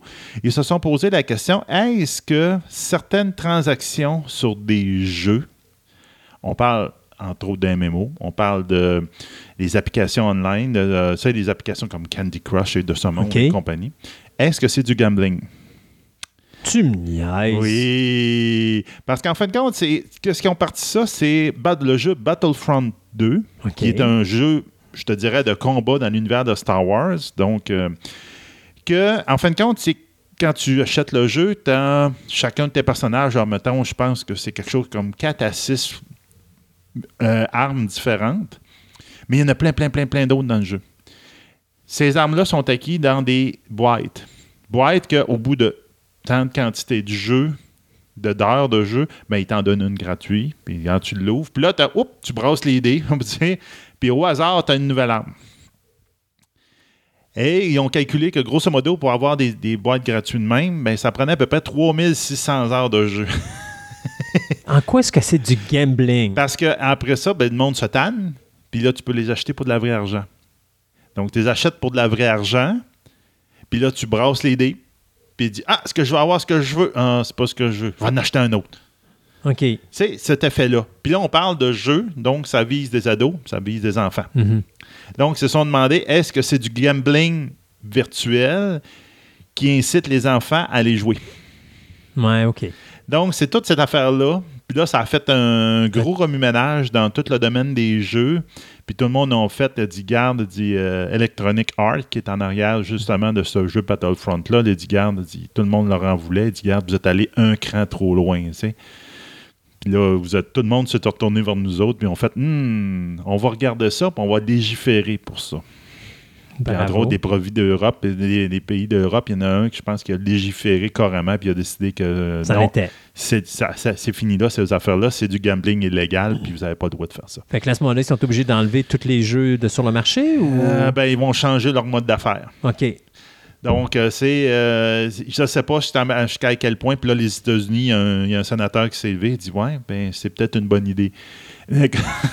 Quand, ça Ah a ouais, fait là, boule de neige là, en ce moment. Mais là, de toute façon, tu n'as pas le choix parce que si tu un pays qui le fait, normalement, les autres doivent suivre parce que c'est sur Internet. Donc, Ouais, c'est ça. ça serait drôle d'avoir un pays qui le fait pas, mais de toute façon, ton jeu, anyway, dès qu'il y a un pays qui va le faire, tu n'auras pas le choix, il faut que tu le modifies. Donc, en tout cas, ça, j'ai hâte de voir ce que ça va donner, là, mais en ce moment, là, c'est assez. euh, Mais là, ils vont faire comment pour changer ça? Parce que c'est un jeu sur Internet. Est-ce que ça va. Ils vont faire un, ils vont faire un upgrade eux autres mêmes ou? Ouais, ils vont se faire un upgrade eux autres mêmes. Ils vont changer leur mode d'affaires. Euh, ils vont dire, bon, en fin de compte, ça sera pas aléatoire. Les armes, maintenant, vous allez pouvoir les décider. Tu vas payer pour de la vraie argent, mais voici ton arme. Dis, achète celle que tu veux. Puis ça va être tel prix. OK. Puis, tu sais, ils vont changer leur mode d'affaires. Donc, on verra bien ce que ça va donner. là, mais bon, Moses de gambling. c'est ça. Donc, ça, c'est pour le gambling pour les enfants. Bon. C'est ça. Donc, Love of the Ring Online. Fait que là, parlons gambling. euh, Gambling autre gambling à Middle-earth. Ambit Alert. Donc, euh, initialement, c'est fait par Turbine. OK? Turbine, je n'avais déjà parlé de cette compagnie-là. C'est eux autres qui font euh, Dungeon and Dragon Online. OK. Euh, maintenant, pareil comme Dungeon and Dragon Online, euh, ça a changé. Ils ont, ça n'a pas été expliqué vraiment pourquoi, mais ils ont comme pris tous les actifs. Ils ont pris l'équipe de Turbine qui s'occupait de ces jeux-là, puis ils ont fait une compagnie séparée. Qui s'appelle Standing Stone Game. OK. faut savoir pourquoi. Ça a plus ou moins été expliqué. J'ai l'impression qu'il y a eu des disputes à l'interne ou quoi que ce soit. Donc, originalement, Lord of the Ring Online, c'était un jeu que tu payais. Un abonnement à, à peu près 14$ piastres par mois, etc., etc. Sauf qu'au, euh, qui a sorti en 2007. Sauf que rapidement, c'est devenu un free-to-play parce qu'ils sont aperçus que le monde euh, il en Ne marquait pas. pas. Non, c'est ça. À un moment donné, c'est comme, regarde, c'est de l'argent, Oui. là. Il y a encore de notre vénérable grand-papa euh, World of Warcraft qui arrive à faire quelque chose, là. Mais à un moment donné, il va falloir qu'il change aussi son, son fusil d'épaule parce que les nouveaux, ils rentrent tous avec ce modèle-là, puis ça marche pas, là, tu sais. Mhm. Donc, euh, Ça, c'est quelle année, ça, Lord of the Rings? ça a sorti en 2007 initialement. 2007. Ça fait 10 ans. Ça fait 10 ans à peu près que ça ouvre. Donc, c'est quand même intéressant. Ça se passe. Je te dirais que comme Guild Wars 2, c'est euh, c'est très euh, centré sur l'histoire. OK? Ça va avec Love the Ring aussi. Là. Donc, c'est que ça se passe environ au début de l'histoire de Bilbo de, de Love the Ring, du Seigneur des Anneaux, au tout début. Même que c'est le, eux autres, tous les, les chapitres, tous les updates sont tous comme séparés par volume. C'est Comme si c'était le livre 1, livre 2, livre 3, livre 4, etc. Puis le livre 1, en fin de compte, finit. euh, en fin de compte, tu arrives à Bree pour voir euh, euh, Aragorn. Puis Aragorn vient de partir avec les hobbits.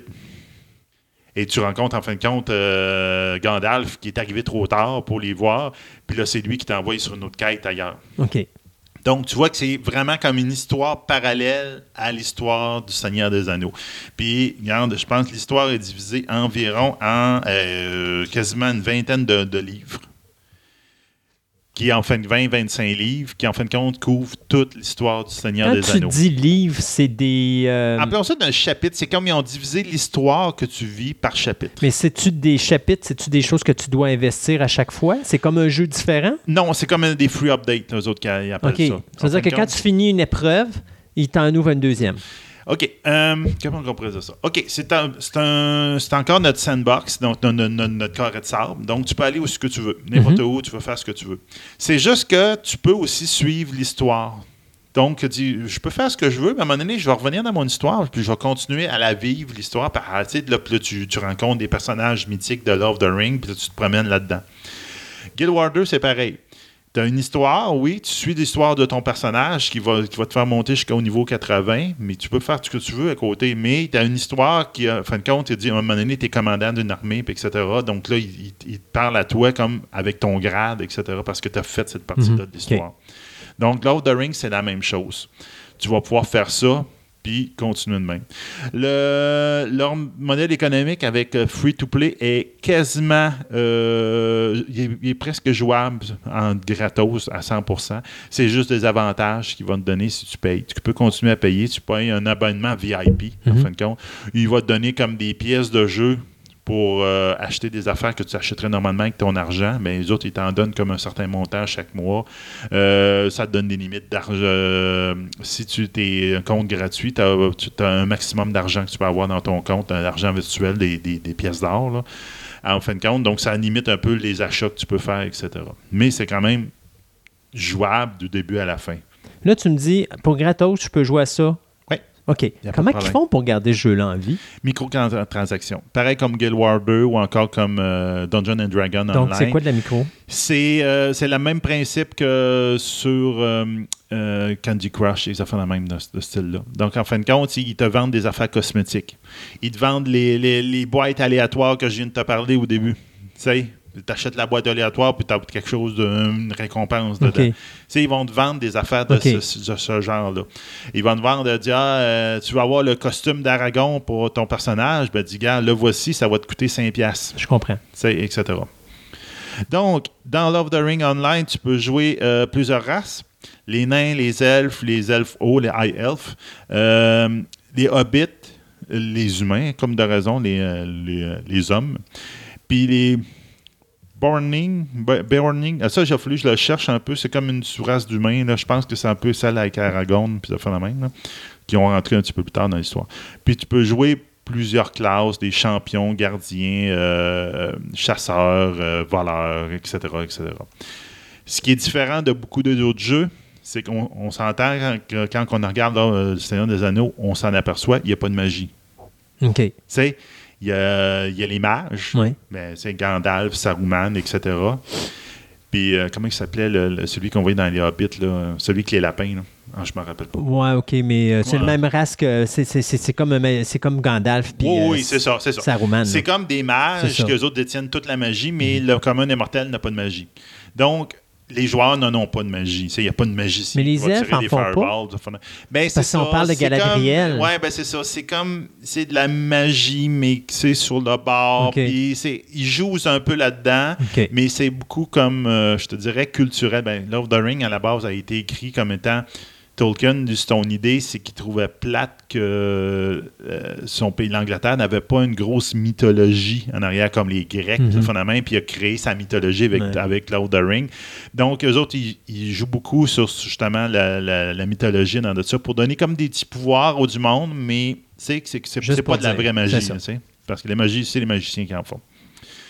Euh, Là-dedans aussi, il y a plein de professions, c'est-à-dire en plus de ta classe, qui est ton ouvrage, tu as plein de professions. Je peux être cuisinier, je peux être fermier, je peux être euh, ça de faire la. Pour pouvoir, le fermier, ben, il va cultiver la terre pour ramasser des plantes ou des fruits, des légumes pour le donner au cuisinier qui va faire de la bouffe. La bouffe, quand tu manges, elle va te donner des bonus. OK. Sauf que ça marche particulier. Ça va te que- donner de l'engrais pour ton terrain. Donc, eux autres, ils, sauf qu'ils ils regroupent ça par vocation. En fin de compte, ils vont dire que tu peux pas prendre individuellement une profession comme ça, c'est que tu prends une vocation. Donc, je suis un prof, une vocation armurier. Donc, euh, l'armurier comprend euh, le travail du métal, le, le fait d'être prospecteur, puis d'être le fait d'être tailleur. Donc, ça te permet de faire de l'armure. Donc, tu as toutes les, comme les professions annexes. J'ai besoin, je suis capable d'aller chercher mon métal, je suis capable de le forger, faire une partie de l'armure, puis après ça, je fais du tissu ou du cuir pour pouvoir faire les straps, etc. Donc, c'est comme ça, ça revient par package de même. Euh, L'économie, donc, est quand même très florissante. Donc, tu peux avoir, euh, tu as de l'art, tu as tout l'argent en jeu, donc l'or, l'argent, etc. La même chose que dans, dans, les films. Puis avec ça, tu peux acheter, tu peux euh, faire, faire du crafting, donc construire tes armures, puis les vendre après ça à d'autres joueurs. Le jeu en gratuit, ben, tu es un petit peu limité là-dedans. Ben, entre autres, tu peux pas échanger de l'or par, par courriel. Okay. Tu peux pas. Donc, ça te limite un peu, mais c'est quand même jouable en gratuit, c'est quand même bien. Euh, ce qui est intéressant après ça, c'est qu'ils ont sorti beaucoup d'expansions. Vraiment un très gros nombre. Tu es 2007 le jeu. En 2008, ils ont sorti euh, les mines d'Amoria. Okay. Donc, tu peux aller te promener dans les mines d'Amoria. Mm -hmm. Donc, ça va avec l'évolution aussi de l'histoire du Seigneur des Anneaux. Donc, tu t'aperçois que les mines d'Amoria, c'est dans le premier livre. Donc, ils rentrent là-dedans. Donc, la première expansion, c'est ça. Euh, Mirkwood, après ça, euh, le Rohan, Isengard, Helmdeep, Mordor. Donc, c'est vraiment tous les endroits dans la, le Seigneur des Anneaux qui s'en viennent tranquillement. Le Seigneur des Nonos? Le, le, le Seigneur des Nonos, Euh, donc, c'est quand même très intéressant. C'est, ils ont fait quelque chose de bien avec ça. C'est immense. Puis, entre autres, quand tu es un compte gratuit, tu vas le trouver encore plus immense parce qu'une des choses qui ont de déconnecté, en fin de compte, tu ne peux pas te téléporter d'une ville à l'autre facilement. Okay. Donc, il faut que tu marches. tu vas trouver que la, la run est longue. La run est longue pour se rendre jusqu'à l'autre bout. Fait que si, mettons, le, le roman du Seigneur des Anneaux, ça dure sur une période de 3 ou 4 ans, ça va te prendre 3 ou 4 ans. pour marcher dans la. Euh, ils ont les droits du Seigneur des Anneaux exclusivement, puis des Hobbits. OK. Pour faire ça. Mais quand tu dis le Seigneur, est-ce qu'on parle de la trilogie? La trilogie. OK, donc les okay. deux trilogies. Ben, la trilogie plus le roman du Hobbit. Ils n'ont pas accès à Silmarion. Ils n'ont pas accès à. A un autre, un autre euh, supplément, je parle de, de, de roman. Il y a un Hobbit, euh, The Children of Urin. Okay. Urin. Ça, c'est euh, qui va avec le Silmarion. Ils n'ont pas les droits là-dessus, donc ils ne peuvent pas embarquer dans cet univers-là. Ça, c'est quelque chose que je trouve niaiseux. Ouais. Parce que je me dis, tant qu'à faire un jeu où tu veux développer l'univers, moi, être la fondation Tolkien, je vendrais le package deal. Parce que je me dis, plus ils vont en parler, plus ça va toucher les autres romans, plus les gens vont vouloir acheter toute la banque, la banque de romans qui ont été faits pour compléter le jeu en question. T'sais. Fait que je vois, j'ai de la misère des fois avec les droits d'auteur où est-ce qu'ils splitent les choses comme ça, où est-ce qu'à un moment donné, tu dis, OK, as le droit, tu payes pour ça, tu as le droit à ça, mais tu n'as pas le droit de parler de ça. Tu peux parler de ça, mais tu peux pas parler de ça. Puis à un moment donné, c'est comme, ouais, c'est parce que donne-moi l'opportunité de parler de tout. Toi, ça va te donner un avantage parce que tu vas être capable d'aller plus loin, puis les gens vont vouloir voir ces romans-là. Puis tu sais, si je me tu te dis, ben OK, on a fait le, le, le, on a fait tel roman ou tel roman ou telle nouvelle ou telle nouvelle ou tel, tel livre ou tel livre, les gens savent peut-être même pas que ça existe, mais parce qu'ils sont indiqués dans tes droits d'auteur, tu dis, hey, mon Dieu, s'ils ont fait ça, ben je le veux ça. Puis là, ça te donne l'opportunité de vendre des produits ou des romans de plus de. Oui, mais regarde, des fois, la, la compagnie qui a des. Euh, ben, dans ce cas-là, c'est des, des, romans, là, ouais. c'est la, la, l'héritage de Tolkien. Là. des fois, ils peut-être qu'ils ne comprennent pas tout le, le, le, système, ou des fois, c'est comme, regarde, c'est niaiseux. C'est pareil, comme, c'est pareil comme, regarde, par, je prends un exemple complètement à part, là, ouais. l'univers de Babylon 5. Mm. L'univers de Babylon 5, ils, ont, ils se sont fait retirer, toutes les compagnies, ils se sont fait retirer les droits de faire des romans. Ils se sont fait retirer les droits de, de faire des jeux de, de, des jeux de rôle. Là, tu dis, pourquoi tu le donnes pas? Le monde il était prêt à faire des romans. Le monde était prêt. Il dit Oui, ils en ont fait un certain temps, puis la monnaie, ah non, on leur retire. Mais pourquoi tu t'empêches de faire de l'argent? Non, exactement. Puis Je ne comprends pas. Ça, tu, nuis, justement. tu nuis à ton produit. Ben oui, parce qu'à un moment dis- donné, ton nom cesse de. Tu sais, la seule chose que je pourrais voir, c'est, mettons, si Straczynski a des droits avec Warner Brothers, puis qu'il y a une querelle entre les deux, puis qu'à un moment donné, Warner, pour faire pour écœurer Straczynski, il dit ben, regarde, on va te le démolir, ton univers, parce qu'on ne fait plus rien. Mais d'un autre côté, tu te dis, Schnook, si tu veux faire de l'argent avec un produit, tu investi dessus, profite de tout ce qui t'est donné? C'est ça, parce que tu regardes, euh, un petit aparté, là. C'est moi, il y avait un wargame de Babylon 5 que j'adorais, puis j'ai même participé, j'ai fait du playtest pour eux autres. Il était super bon. Puis du jour au lendemain, il marchait au bout. Warner Bros. il a fait, a retiré les droits, puis ils ont donné à quelqu'un d'autre. Ouais, puis c'est parce que c'est mais probablement mettre plus d'argent. Oui. Il faisait de l'argent, il te faisait de la pub, il te faisait tout. Là, c'est comme, non, fini. Ouais. C'est comme, ah, je bon. La business, hein. Des La fois, les gens veulent aller hein, chercher c'est 25 cents de plus, mais ils vont perdre. Tu sais, ça me fait penser, puis c'est drôle parce que je vais retomber dans le domaine de la figurine. Je me, ramène d'une- je me rappelle d'une série de figurines qui s'appelait Baumé. Baumé, c'est un artiste japonais. Puis euh, cette série-là, qui s'appelait Baumé, euh, prenait des, figu- des, des figurines de personnages qu'il avait faites pour différents animés japonais ou de jeux vidéo. Alors, au début, tu avais peut-être deux figurines par année ou une figurine par année avec une variation à travers. Puis ils vendaient ça 15-20$. piastres. À la fin, ils en faisaient une par mois, puis ils vendaient ça 30-40$. piastres. À un moment donné, ils se sont dit Ah, ben là, euh, ça n'a pas de sens. euh, les ventes ont diminué, il n'y a plus personne qui en veut, fait qu'on va arrêter parce que personne n'en veut. T'as pas compris, mon petit pet. C'est parce que tu en as trop mis. Là, les gens, ils n'ont pas les moyens financiers de suivre ça. Fait que tu aurais fait plus d'argent à longue échelle si tu serais resté avec tes 2-3 par année que de tout pitcher dans la même année, puis que là, finalement, à la fin de ton année, ben, on va arrêter la ligne, puis là, tu fais plus d'argent. Tu sais, tu aurais peut-être fait de l'argent encore pendant 10-15 ans. Là, tu as un an, c'est fini. C'est de la business. Des fois, il n'y a pas des gens intelligents derrière la business. Non, non, c'est ça, regarde. C'est comme les compagnies que, à un moment donné, ils font 30% de profit, puis à un moment donné, ils font 29% de profit l'année d'après. Bon, là, on ferme la compagnie, elle ne rapporte plus d'argent. Mm. C'est comme, ben oui, mais là, tu Ah, fais encore c'est 29 de profit. Ouais, mais on ça. perd de l'argent. Non, tu n'en perds pas, t'en fais. Mais c'est pas de même qu'ils voient les choses. Fait que, Non, effectivement. les affaires. Ah, donc, euh, l'aspect PVP n'a quand même pas été oublié dans ce jeu-là. Donc, euh, tu- y a des PVP veut dire player versus player. Donc, euh, c'est tout le temps beaucoup de PVE, comme on disait, donc player versus environnement, joueur contre environnement. Donc ça, ça veut dire le joueur contre l'ordinateur. Contre ordinateur, c'est ça. Donc, en joueur contre joueur, euh, il y a des possibilités de duel. OK? Ça change absolument rien dans l'histoire, ça ne change rien dans tes statistiques ou quoi que ce soit. C'est juste qu'à un moment donné, tu vois un autre joueur, tu dis Hey, veux-tu qu'on s'essaye en un contre l'autre, on va se tapocher, puis on va voir s'il y en a lequel qui est le meilleur pour jouer. tu sais. C'est quand même une belle possi- euh, c'est un intéressant comme possibilité. Ça serait le fun qu'un joueur ait un Smeagol, puis que l'autre ait un Gollum, puis que les deux se tapent dessus. Mais ce qu'ils ont fait d'intéressant là-dedans, ce que j'ai vraiment trouvé intéressant, c'est ce qu'ils ont sorti, eux autres, ce qu'ils appelaient le player versus monster player. Hmm. Donc, en fin de compte, il y a des zones de guerre où, justement, tu peux dire, ben, regarde, moi, j'embarque dans cette zone de guerre-là. Moi, je suis du côté de, Frodon et de compagnie. Et puis, de l'autre bord, moi, je suis, moi, moi, je suis contre les, pour les orques. Pour au fur et à mesure que tu joues un orc, ben, tu gagnes des points d'orques. Puis là, ça te permet de débarrer d'autres genres d'orques, d'autres genres de créatures. Ouh, Ah. hein, je, vais pouvoir- je viens de débarrer le troll. Je vais pouvoir facile avec Ben des ouais. joueurs avec mon troll. Donc, c'est tout cet, euh, cet univers-là qu'ils ont, développé. J'ai trouvé ça super intéressant. Je l'avais déjà vu dans un, un jeu de console de Love of the Ring, que tu jouais l'histoire du Seigneur des Anneaux, mais à côté, tu avais comme une, une possibilité de jouer des orques, puis au fur et à mesure tu avançais dans le jeu, ben, tu débarrais des nouvelles créatures, puis, là, puis tu pouvais te battre contre les héros avec, en, en étant un orque ou un Mhm. troll. Donc, c'est intéressant. Donc, ça, ils ont fait quelque chose de super intéressant avec ça. Euh, ils ont fait plein de clins d'œil à of the Ring. Donc, la première chose, c'est que les groupes de joueurs là-dedans, ça s'appelle pas un groupe, ça s'appelle un fellowship. Oh, c'est cute.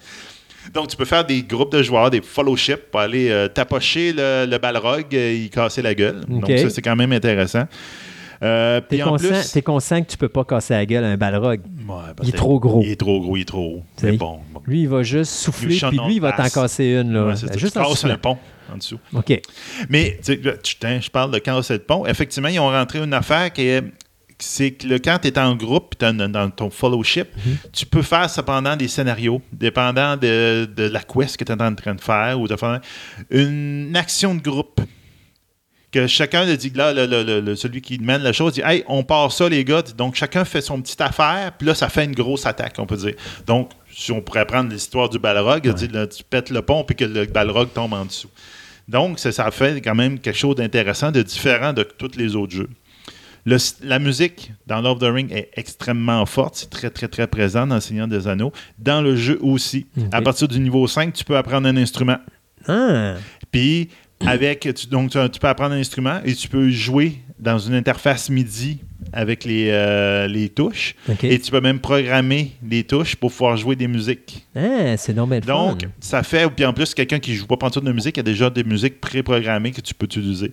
Et ça fait qu'au bout de la ligne, il y a des performances publiques qui te spontanées qui se font dans le jeu où euh, les- un ou plusieurs joueurs se mettent à jouer de la musique. Il y a même des concerts, dont un qui s'appelle euh, Witterstock. Ben oui. Après Woodstock, pourquoi Après pas? Woodstock, qui s'appelle Witterstock, qui, qui, qui est situé à une place qui s'appelle Wittertop.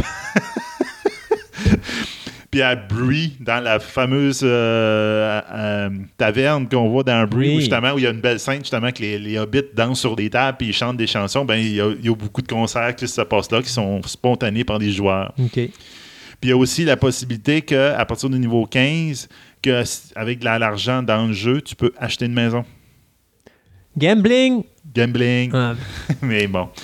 Mais Donc, tu peux acheter une maison, la louer. En fin de compte, il y a même un certain montant que tu dois donner à chaque mois pour l'entretenir. Ça, c'est quand tu es dans les villes, je suppose. Oui, c'est ça. Donc, il y a certaines villes qui euh, tu peux louer une maison là. Donc, tu as une instance à toi. Puis, euh, Parce que si tu vas dans la ville de Bilbo, tout ce que tu as à faire, c'est prendre une pelle puis creuser un trou quelque part, puis ta maison est là. hein. Puis là, dépendant de la race que tu as, ben, ils vont te proposer différentes maisons. Donc, le trou du Hobbit, etc., etc.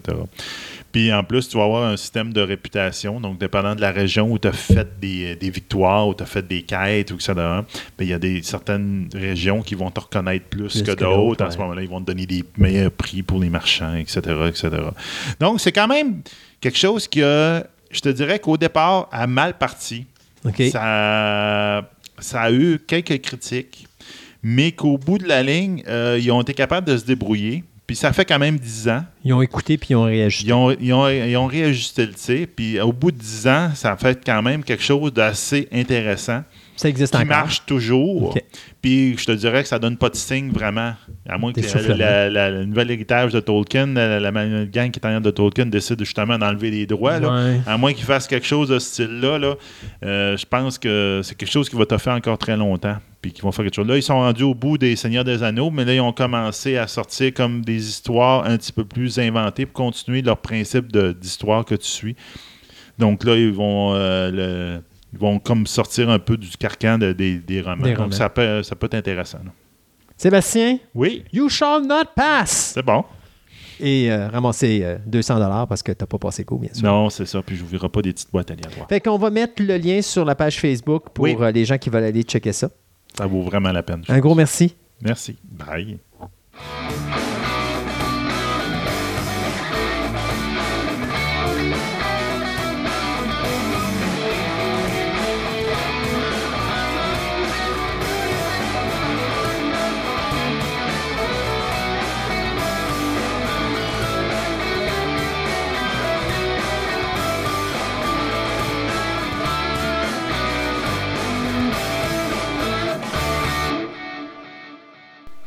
Ce segment de nouvelles vous est présenté par le club vidéo Vidéo Centre-Ville, le plus grand club vidéo répertoire de la ville de Québec.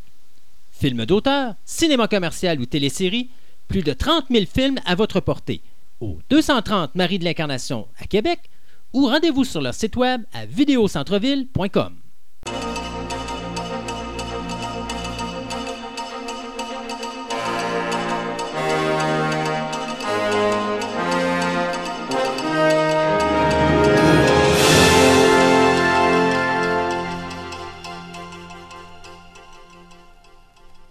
Pour ce deuxième segment d'émission, on va commencer avec la réplique de Netflix. Ben oui, Netflix est parti en guerre. Eh bien, à vrai dire, c'est Disney qui est parti en guerre. Oui. Mais tu sais, tu disais, OK, c'est la fin de Netflix, il n'y a aucune chance pour Netflix de survivre. Et finalement, Netflix, au début, s'est retourné vers l'international, faisait des séries françaises, allemandes, russes, et choses comme ça. Oui. Un marché qui ne sera pas touché par Disney. Mais là, ils font pire que ça présentement. Euh, on a, j'ai l'impression de revenir dans les années 20, 30, 40 et 50, quand les grosses maisons de production, pour se protéger, signaient des metteurs en scène et signait les acteurs et les actrices. Et c'est ce que Netflix est en train de faire avec les réalisateurs présentement. Ben oui, c'est ça. Ils s'arrangent pour les garder chez eux. Ils font des contrats d'exclusivité. Et donc, après le réalisateur Matt Reeves, à qui on doit euh, War of the Planet of the Apes et euh, je pense que c'était euh, Dawn of the Planet of the Apes, Ouais. Luc Besson, dont on a, on a parlé dans la dernière émission, euh, là, on a signé deux autres personnes entre-temps qui sont les créatrices Shonda Rhimes, qui faisait euh, Grey Anatomy, et euh, Genji Cohen, qui s'occupe de Orange is the New Black. Eh bien là, on vient de signer pour, écoutez, accrochez-vous là, pour 300 millions de dollars, on vient de signer le réalisateur Ryan Murphy. Who de trois petits points is Ryan Murphy? C'est qui ça? Euh, c'est le gars qui nous donne Glee, American Horror Story, 911 et American Crime Story. Donc, c'est un gars de télévision qui déjà avait deux projets signés avec Netflix, soit Ratched, qui est un prequel à Once Over the Cuckoo's Nest, mais aussi The Politician, qui devrait mettre en vedette Gwyneth Paltrow et Barbara Streisand.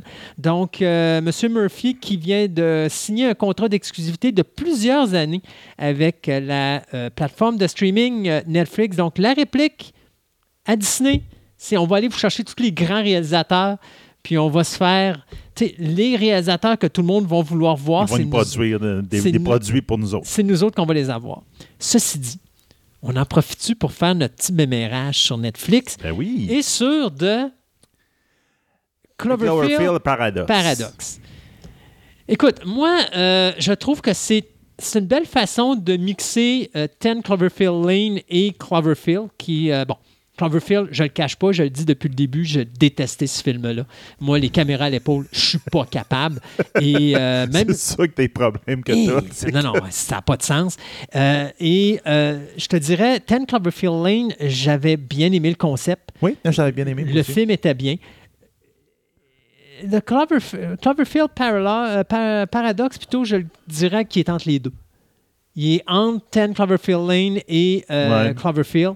Euh, J'aime le petit, le petit twist à la fin pour nous expliquer justement pourquoi qu'on avait la créature dans le premier Cloverfield. Euh, les acteurs, je les trouvais parfaits. Le visuel, il était Il est vraiment, ah, il est vraiment époustouflant.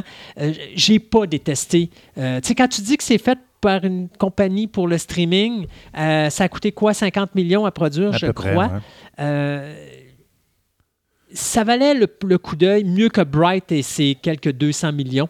Euh, personnellement, là, Bright, me... c'est 150 millions, je pense, qu'il a coûté? Euh, je pense que c'est plus 100 millions. 100 millions? 100 millions. Mais regarde, on s'entend que je le vois pas le 100 millions dans Bright. Non. Alors que, puis là, je me demande comment ils l'ont fait avec 50 euh, Cloverfield. euh, Ouais, Paradox, Paradox, parce ouais. que dit- il y a des beaux décors, puis ça, ça, ça flash. Là, Oh oui, puis il y a du beau visuel, puis Oui. euh, il y a toujours cette fameuse séquence de l'œil qui se promène dans la tête du Oui. gars, qu'on n'en j'en dirai pas plus, mais euh, tu sais, il y a- il y, a des beaux petits- il y a des beaux petits moments dans ce film-là, mais c'est sûr que scénaristiquement parlant, c'est pas le plus le meilleur film de l'année, Non. mais pour un film, pour une maison de streaming, c'est ce que je m'attendais d'avoir à l'origine avec Bright, mais que j'ai eu avec euh, Cloverfield Mais- Paradox. Ce que je trouve étrange, c'est que, regarde, Cloverfield, film d'horreur, là, c'est type ben, horreur. euh, C'est science-fiction. euh, Science-fiction, Godzilla. Mettons, euh, mettons ça dans, dans ce style-là. Ah, là, tu me parles du premier. Cloverfield, Le ouais, c'est- un film de monstre. C'est ça, un film Ouais. de monstre. Après ça, le deuxième, on tombe plus dans un, Ah, c'est un huis clos. un huis clos, euh, je te dirais, Psychologique. euh, horreur psychologique, là, c'est de fond de main. Puis elle a juste à la toute fin que tu fais Ah, c'est vraiment dans le même univers. Ouais. Puis là, c'est effectivement, encore là, c'est comme tout le. Bon, on s'entend que tout le long, on, on se doute que, rien qu'à cause du nom puis à cause des séquences qu'on voit sur la Terre, qu'on s'en va vers là, là. Mais on dirait que c'est un beau. C'est un melting pot, Cloverfield, que tu gardes, on va tout relier, mais des styles très différents. Puis on va les, toutes les faire. Puis c'est dans le même univers, mais c'est pas un film qui est qui être semblable à l'autre. d'ailleurs, le prochain que J.J. Abrams annonce, il fait la même affaire. Il va être complètement différent des trois premiers, ça, mais ça va être dans le même univers. Exactement. Donc, un film de monstre, un film de, de psychologique, Puis un après ça, le film science-fiction. C'est- En tout cas, c'est particulier. Oui, mais effectivement. j'ai pas détesté, effectivement. Puis euh, c'est sûr qu'au niveau scénario, très prévisible. Le film commençait, je savais déjà comment ça allait finir, mais c'est pas grave. N'empêche que le visuel était là et tout ça. Donc, euh, la réplique de Netflix, c'est ça. C'est on va aller chercher des gros noms, puis on va le faire. Cependant, tu sais, moi, je te dirais que euh, sais, tantôt, on, on parlait de Bright, puis euh, tu disais à un moment donné, il y a une guerre entre les fans et il y a une guerre entre les euh, critiques de films. Je pense que Cloverfield est un bon indice à quel point que Bright a été mal reçu. Ouais. Parce que Cloverfield n'a pas eu de bonne cote d'écoute. Même désastreuse dans le cas de Netflix parce que ça, si on calcule, il y a une série, là, c'est Altered, euh, Altered Carbon. Moi, Ouais. je l'ai écouté, ouais. que il y a eu plus de cote d'écoute ça que le film Cloverfield Ouais. Paradox. Et ça, ça veut tout dire. Parce que là, le monde savent que c'est un autre film fait pour Netflix comme Bright, mais ils ne se sont pas pointés. Donc, là, je pense qu'on voit l'effet, le, le- le contre-effet, le back, le whiplash de Bright, il est là. là.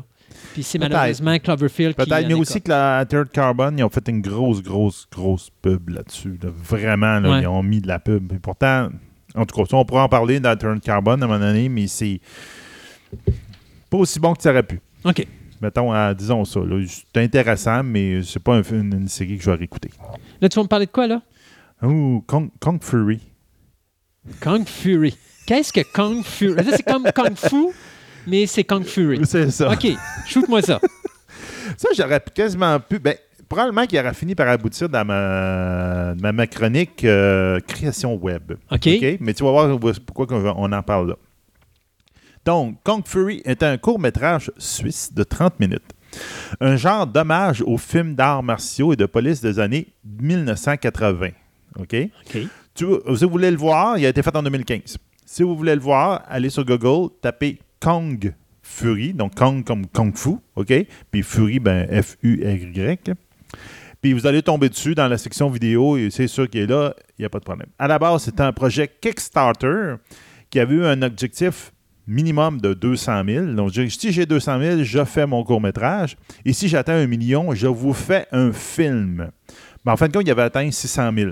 C'était quand même euh, assez raisonnable. Donc, ça a fait un court-métrage, mais mettons sur l'adrénaline. OK? On va vous dire grosso modo que c'est quoi le, le film. C'est assez particulier. OK? Ça commence tout de suite au début où il y a des jeunes qui jouent dans une arcade, puis ils tapent sa machine à arcade parce qu'ils ont perdu. Mais en fin de compte, la machine à arcade se retourne, elle se transforme en robot, puis elle détruit toute l'arcade, et elle tue le monde autour. OK. Puis là, t'as un, une espèce de policier qui arrive en voiture, qui rentre sa voiture dans le show, puis qui tire dessus à coups de fusil. En tout cas, c'est une affaire de fou. Là, Ok. tu dis, oh, je que je m'en vais avec ça? Puis après coup, tu vois la vraie histoire qui apparaît. En fin de compte, c'est que c'est l'histoire de Adolf Hitler, qui est le Kong Führer, Oh my God. qui arrive par une- un moyen dans le temps en 1985 pour détruire le monde. Et Kung Fury, qui est un policier, ben, avec des pouvoirs spéciaux de Kung Fu, il est là pour l'arrêter. Donc, il va aller dans le temps puis il va essayer de détruire le le Führer avant qu'il arrive en 1985. On voit tout de suite, l'affaire complètement, mais Sauter. pff, sauter. Ah ouais. Surtout que le, le- le policier en question obtient ses pouvoirs en courant après un ninja dans les ruelles avec son collègue et en se faisant mordre par un cobra en même temps qu'il se fait taper par un éclair. Oh my gosh. Ça, c'est- les actions ty- typiques pour avoir la création d'un nouveau super-héros ou un nouveau super-vilain. C'est comme, en tout cas, c'est de- Mais il y avait eu quand même 600 000 pièces pour faire ce film-là. Ça paraît, ça fait des beaux effets spéciaux pour un film de ce style-là. Puis, ça avait même été capable d'avoir David Hasselhoff qui avait fait la- le, thème principal de son court-métrage. Et même que David Hasselhoff s'était fait un fun noir puis il avait fait un vidéoclip avec ça. en tout cas, ceci dit, cette, euh, ce, ce- ce monument de l'Internet, appelons ça parce que ça a beaucoup pogné, euh, trois ans plus tard, ben, ils ont décidé de faire un long métrage. C'est M. David Sandberg, celui qui va être en arrière du film Shazam, qui va sortir bientôt. Ben, prochainement, Oh, mettons. oui. Euh, qui va être réalisateur de ce film-là, qui, va, qui devrait être tourné en 2018. Ce qui est extrêmement, qui attire de plus en plus l'attention, c'est que, un, première chose, David Hasselhoff a, a- a- a- a- a confirmé qu'il va être de retour pour faire un- plus qu'un caméo probablement dans ce, ce film-là. Qu'il y a Malcolm Fassbender, celui qui faisait l'androïde dans euh, Al- Aliens, les derniers films d'Aliens, qui va être un rôle principal dans ce film-là. Et dernière addition, Arnold Schwarzenegger en personne a, confirmé qu'il faisait partie du projet lui aussi. Donc, on va avoir droit à un film euh, avec le super policier avec des pouvoirs de kung fu, avec Schwarzenegger et notre l'android dans, dans, dans Alien. Donc, ça risque d'être vraiment... En tout cas, je sais pas ce que ça va donner, là, mais moi, j'ai l'impression que ça va donner un style de film culte là, assez rapide, là, puis que peut-être qu'il va être extrêmement mauvais, mais qu'on va en entendre parler pendant ouais, des années euh, après. là. Un futur, euh, mon Dieu. Un Sharknado ou un futur. euh, voyons, euh, l'autre fois, j'en parlais avec un ami. euh, comment il s'appelait, là Euh, Le film. Un, un futur de- un futur Boba. Ça, je le connais pas, Tu celui-là. connais pas Boba Hotep? Non. Ah, écoute, Boba Hotep, c'est l'histoire d'un gars qui se réveille dans un, dans un hospice pour personnes âgées avec un cancer de la prostate, habillé dans une tenue d'Elvis Presley, et il prétend être Elvis Presley. Alors, tout le monde, bien sûr, pense qu'il est fou, sauf que ce que tu comprends, c'est que il est effectivement le véritable Elvis Presley, c'est qu'il a switché avec un de ses doubles pour euh, justement abandonner sa carrière parce qu'il était écœuré, parce que là, il était plus capable de supporter la pression de tout ça. Sauf que le gars qui est mort, c'était pas le vrai Elvis Presley, c'était son double. Alors lui, il se retrouve là et à un moment donné, il rencontre un noir qui, lui, a subi une opération au crâne et prétend avoir une portion du cerveau de JFK. Et les deux doivent combattre une momie qui euh, a ré- ré- résu- en tout cas, est, devenu, un- voyons, est revenu à la vie à proximité et qu'il va boire ou siphonner l'énergie vitale des personnes âgées vivant dans cet hospice-là.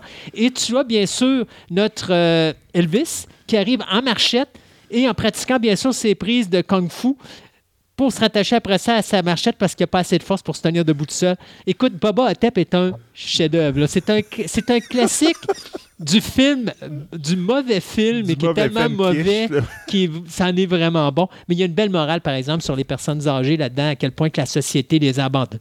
Les puis que, tu sais, à un moment donné, tu as Boba Hotep qui partage une chambre avec un, un monsieur âgé, puis à un moment donné, il meurt. Puis là, il y a une personne qui vient pour justement ramasser ses affaires. Puis, euh, tu sais, c'est comme à un moment donné, c'est sa fille, je pense. Puis, il l'envoie balader parce qu'il dit, euh, tu elle, elle, comme mauvaise humeur. Ah, pourquoi il est mort là? J'avais pas le temps de venir régler. Puis, qu'il a comme fait, c'était ton père. C'est- Ouais. c'est c'est comme tu l'as abandonné là, là. Tu t'es- t'es- je t'ai jamais vu venir le voir, là, tu sais. Euh, il y a une belle morale derrière ça euh, qui est triste, mais Boba Hotep est un classique, il faut que tu te tapes ça. C'était Jack Burton que j'avais parlé avec un ami. Ah oui, Big Trouble in Little China. C'est ça. On en a parlé beaucoup avec un ami Ben cette oui, semaine. qui, qui- qui ne connaît pas Jack Burton. 143. Vous allez vous dire, qu'est-ce que c'est ça encore? Bien, si je vous disais que c'est un spin-off de la saga X-Men, qui est centré sur le personnage de Kitty Pride. Et donc, le réalisateur de Deadpool, Tim Miller, va euh, réaliser la production sous peu. Euh, 20th Century Fox vient d'embaucher Brian Michael Bendis, qui a créé euh, Miles Morales et Jessica Jones dans l'univers de Marvel, mais qui a quitté l'univers de Marvel maintenant et qui s'est retrouvé dans l'univers de DC Comics. Ça fait Ouais. drôle de le voir Il a fait une, déf- une défection. Ouais, et c'est drôle de le revoir revenir au cinéma, travailler sur un projet de Marvel. Donc, euh, bien sûr, ça va se situer dans l'univers des mutants.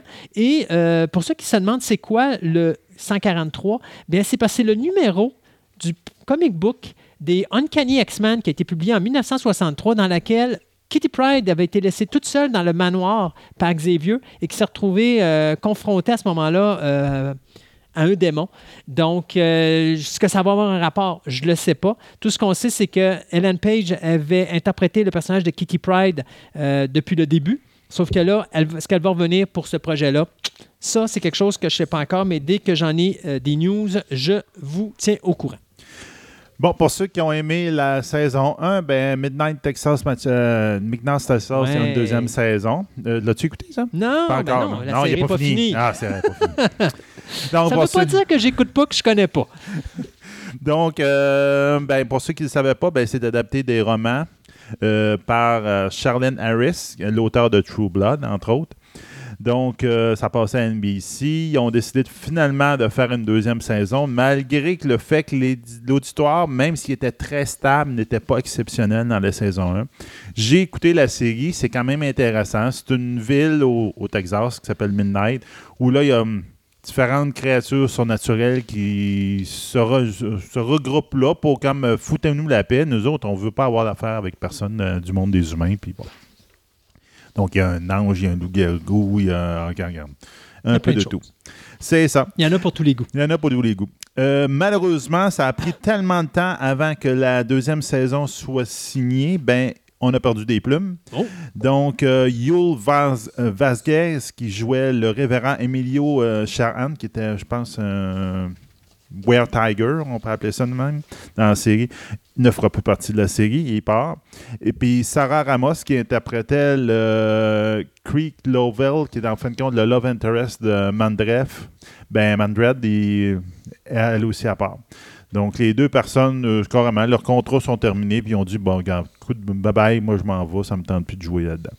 Peut-être qu'ils vont jouer des, euh, des, euh, des, des, des- des- des caméos, c'est pas exclu, mais pour le moment, ça va être tout pour ces deux personnages-là, qui ne seront plus des réguliers. Puis il y a aussi la deuxième saison, c'est que je trouve que ça regarde peut-être un petit peu mal. Euh, ils ont aussi marqué le départ de la créatrice et le showrunner qui s'appelait Monica Awutsu-Bren.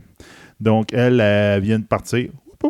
Puis elle a été remplacée par Nicole Sandler et Eric euh, Chamalo, qui vont, eux autres, prendre la tête de la série. Est-ce que ça va aider au code d'écoute ou que ça va f- dispara- faire euh, diluer le, produit? Je ne sais pas. On verra bien. Bon, effectivement. Euh, ceux qui ont trippé sur le film Ronin en 1998, ça, c'était le film d'espionnage qui mettait en vedette Robert De Niro, Jean Reno, Sean Bean, euh, Jonathan Price, euh, Stellan Skarsgård, que je pense qu'il est décédé il n'y a pas longtemps, et Natasha euh, McElhoney. Donc, c'est un film qui avait été fait par John Frankenheimer. Bien, là, ben, il y a plutôt le producteur Michael Hurst qui nous donne présentement la série Viking euh, vient de signer un contrat avec MGM pour faire un remake. Ça serait une télésérie pour euh, une télésérie ou encore un film. C'est pas encore déterminé ce qu'ils vont faire pour le poste MGM. Donc restera à voir ce qui va se passer. Mais pour ceux qui se rappellent du film original, bien Ronin, ça racontait l'histoire d'une jeune femme qui réunissait euh, cinq anciens soldats devenus mercenaires pour récupérer une étrange mallette au contenu mystérieux. Donc ça, ça avait donné. Euh, euh, Ronin était populaire surtout pour ses séquences de poursuite de voitures à Oui. plein milieu de Paris. là. Donc, si les gens n'ont pas vu ça, euh, ça serait peut-être quelque chose à vous taper sous peu. Euh, deux nouvelles par rapport, en fin de compte, c'est- qui s'impliquent tous les deux Brian Fuller, d'une manière ou d'une autre. Donc, American Gods. qu'est-ce qui a, abandonné comme qu'il projet? Il y a encore, il y a encore pas donné un projet. Ah, là, regarde, moi, là, je suis vraiment tanné. Là. American Gods, finalement, on finit par avoir de se trouver un nouveau showrunner. On s'entend que justement, Brian Fuller euh, ainsi que Michael Green qui travaillait avec lui euh, sur American Gods avait claqué à la porte et était parti parce qu'en fin de compte, il n'y avait pas l'argent qu'il voulait pour chaque épisode. Euh, donc, euh, selon Hollywood Reporters, ben, c'est le producteur Jess Alexander qui va euh, se mettre à la barre de la saison 2 d'American Gods. Ce qui est intéressant quand même, c'est qu'Alexander a travaillé avec Brian Fuller sur Hannibal et que sur Star Trek Discovery avant qu'il claque la porte. Puis il a été aussi de l'équipe qui a fait Lost, Alias, puis aussi Heroes. Donc, c'est quelqu'un qui connaît, mettons, Brian Fuller puis comment il travaille. Donc, ça peut peut-être donner un look assez semblable. Donc, peut-être c'est intéressant. On verra bien. Puis aussi, il avait travaillé beaucoup avec Neil Gaiman, qui était la personne qui était à- euh, le, le- le créateur d'American Gods à initialement. Donc, on verra bien ce que ça va donner, en espérant qu'il arrive à, à donner le look semblable à, à American Gods. Et Brandon Fuller, ben, il vient de claquer la porte d'un nouveau projet. Oh yeah! Amazing Story, de l'anthologie d'Amazing? Story. Oui, oui, avec Apple. Il n'a même pas starté. Il a déjà claqué à la porte parce qu'en fin de compte, il ne s'entendait pas. Finalement, Brian, euh, Brian il s'entend plus avec personne. ben, c'est ça que je trouve. Là, moi, il dit, tout le monde dit Ah, c'est plate. Il dit, ils veulent pas le laisser faire ce qu'il Non, veut. non, mais à un moment donné, c'est peut-être parce qu'il s'entend pas et qu'il a Ouais. une grosse tête et qu'il s'entend pas avec personne. Moi, ça, de plus en plus, ça me fait penser à ça. Là. Ben, tu sais, quand ça arrive une fois, tu peux comprendre, deux fois. Mais là, c'est parce que c'est à toutes les séries qui s'en va. Non, là. non, non, c'est, ça fait au moins quatre séries de suite là, qui claquent la porte à toutes les fois. Des fois, il commence, des fois, il commence pas. Euh, donc, euh, il paraît que le split cette fois-là avec Apple, Apple qui était à la, tête d'Amazing Story, s'est fait de manière amicale. Donc, euh, il va quand même partir parce que lui, à la base, la raison qui a été donnée ce fois-là, c'est qu'ils voulaient mettre, faire que Amazing Story ressemble beaucoup plus à Dark Mirror. Black Qu'à la Mirror, série originale. qu'à la série Ben, originale. puis ça ça, a vraiment pas plu à, Apple. Puis là, ils ont dit non, non, regarde, ça marche pas, c'est pas ça qu'on veut. Si tu veux faire un Dark Mirror, appelle ça autrement qu'Amazing Story. Tu veux prendre un nom, tu respectes la franchise. C'est ça. Donc là, la série de 10 épisodes, on verra bien ce que ça va donner. Mais euh, en ce moment, euh, il y a Spielberg qui est impliqué un peu là-dedans. Il y a Frank Foley, Ben, Foley le Art ouais. Euh, qui sont toujours impliqués là-dedans.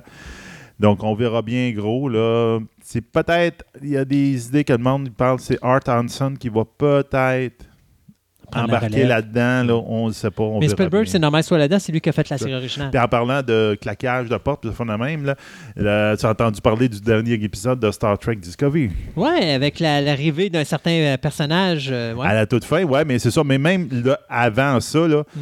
euh, tu voyais que c'est une. La finale n'est pas comme le reste de la série. Ouais. Pas, je parle pas du 30 dernières Oh, ouais, secondes, ouais. là, mais tout le reste. Ouais. C'est comme. On dirait vraiment que le nouveau gars qui a mis la main dessus dit Bon, OK, Fuller est parti. Ben, regarde, moi, là, voici ce que moi, je m'en veux m'en aller. Puis là, il change complètement le ton de la série dans le dernier épisode. là. C'est c'est plate pour le monde qui ont suivi de la première saison, qui ont quand même trouvé ça intéressant. Puis que là, ça a fait Ah, OK, on a cette finale-là, c'est plate. Je veux pas te faire de peine, mais je vais bon. me la taper quand elle va être finie, la série, là, Ouais. mais je suis à peu près sûr que je l'aimerais pas parce que c'est pas du Star Trek.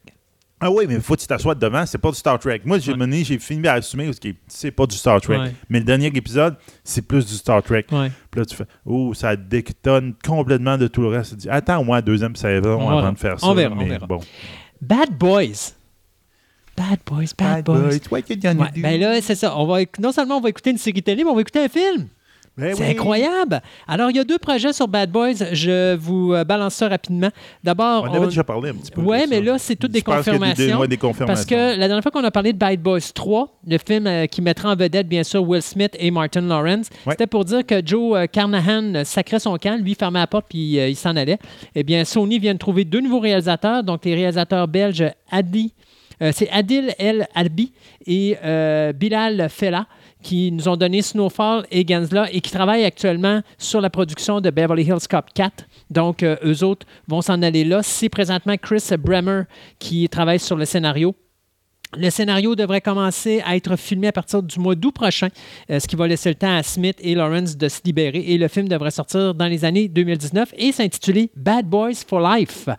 Mais du côté de NBC, on a la série télé Bad Boys aussi, euh, où est-ce que là, on devrait appeler ça Bad Girls. Ouais, c'est ça, Bad Girls. Parce que euh, c'est euh, l'actrice Gabrielle Union qui faisait le personnage de Sid Burnett, la petite sœur de Marcus, qui est interprétée par l'acteur Martin Lawrence dans, bien sûr, les films de Bad Boys, qui, elle, va quitter la DEA et va se ramasser dans le LAPD, donc la police de Los Angeles, et va être euh, mis, euh, va s'associer avec une... euh, une nouvelle partenaire, donc Nancy McKenna, qui euh, est une femme, euh, une mère de famille qui travaille comme policière, mais qui, oh, mon Dieu, euh, qui aimerait beaucoup avoir la liberté du personnage de Gabrielle Union. Donc, euh, bien sûr, on a aussi la signature de l'acteur Ernie Hudson qui va faire le père du, du personnage de Sid, qui est déjà signé. Et euh, d'autres acteurs qui vont être Brandon, euh, c'est Sonnier et Brandon Mengolis qu'on va voir aussi. Euh, D'ailleurs,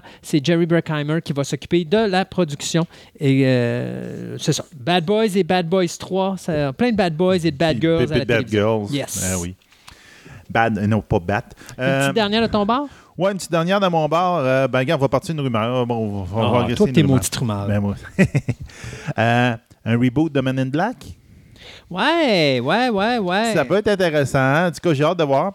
Donc, euh, il a été reporté que Sony est en grande discussion avec le directeur de Fast and the Furious, euh, M. F. Gary G- Gray, pour qu'il ne le mette à la barre d'un prochain film sur, les agences, l'agent secrète, des agents secrets des, Bat, Ben and Black, qui sont là pour défendre la Terre contre les aliens. Donc, à la base, euh, ce projet-là euh, mettrait de côté nos deux personnages favoris, donc euh, Jay, euh, comme l'autre c'est JPK. Donc, ils vont mettre Will Smith puis son partenaire, ils vont y mettre de côté, puis ils vont trouver d'autres euh, nouveaux personnages pour partir ça, puis ils vont y mettre dans un niveau un peu plus euh, euh, global sur la Terre. Donc, ce ne sera pas juste à la ville de New York ou etc. Donc, on verra bien. Eux autres, ils ont vraiment l'intention de, pourrait dire, de prendre Men in Black puis de le monter à un cran supérieur pour avoir plus d'aliens et plus de, de- des conflits un peu Ouais. plus global. On verra bien ce qu'ils vont faire. Ça peut être intéressant. Moi, j'avais adoré le premier. J'ai très beaucoup aimé le troisième. Le deuxième, malheureusement, est partait bien. Il y, a, ouais. il y a une bonne coche au-dessus. C'était, c'était pas à la, à la hauteur. Non, du- effectivement. Mm. Mais Men in Black, c'est Men in Black. Ouais. Le seul moment dans ma vie où j'ai fait une folie de m'habiller en noir dans une voiture noire avec un groupe entouré de gens qui sont tous en Aller au cinéma. ouais. Et c'était le fun. Euh, deux petites nouvelles, moi, pour finir, rapido, rapido. Euh, Widow, donc Kate Beckinsale, qui vient de signer de- le- pour être l'actrice principale de la nouvelle série d'Amazon Prime et ITV, qui va s'appeler The Widow, qui va être une mini-série de huit épisodes. Donc, euh, Beckinsale va jouer le rôle de Georgia Wells, une... une widow, une, euh, Une veuve. une veuve, merci, euh, qui se coupe de sa vie, qui fait ça après la mort de son mari, sauf qu'à un moment donné, poup, elle le voit apparaître à la télévision et là, ben, c'est comme, OK, ben, on s'en va euh, au Congo et puis on va aller voir qu'est-ce qui se passe. Et donc, c'est euh, Sam Donovan et Holly Blackburn qui vont s'occuper du projet, qui devrait sortir euh, sur ITV très bientôt et ça vient d'être vendu sur plus de 200, euh, en- 200 euh, continents, ou pas 200 continents, mais 200 pr- pays. Oh mon Dieu, que c'est difficile comme finale. Et pour finir aussi, House of Cards.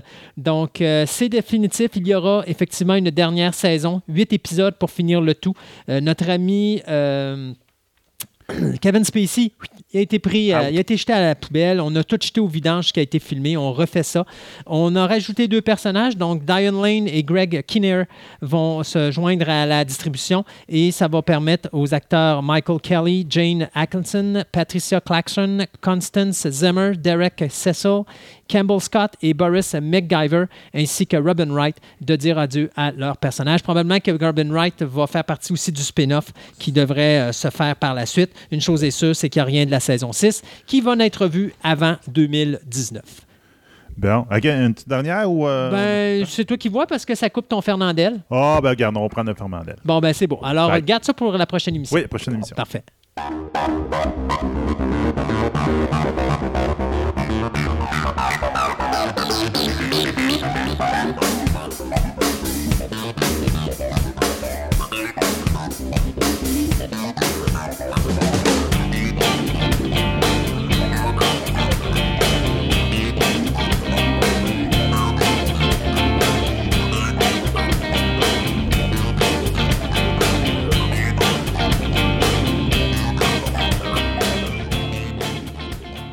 De retour à Fantastica et plus précisément au Comic Héritage ou le comic francophone Marvel Comics réalisé et distribué par les éditions Héritage.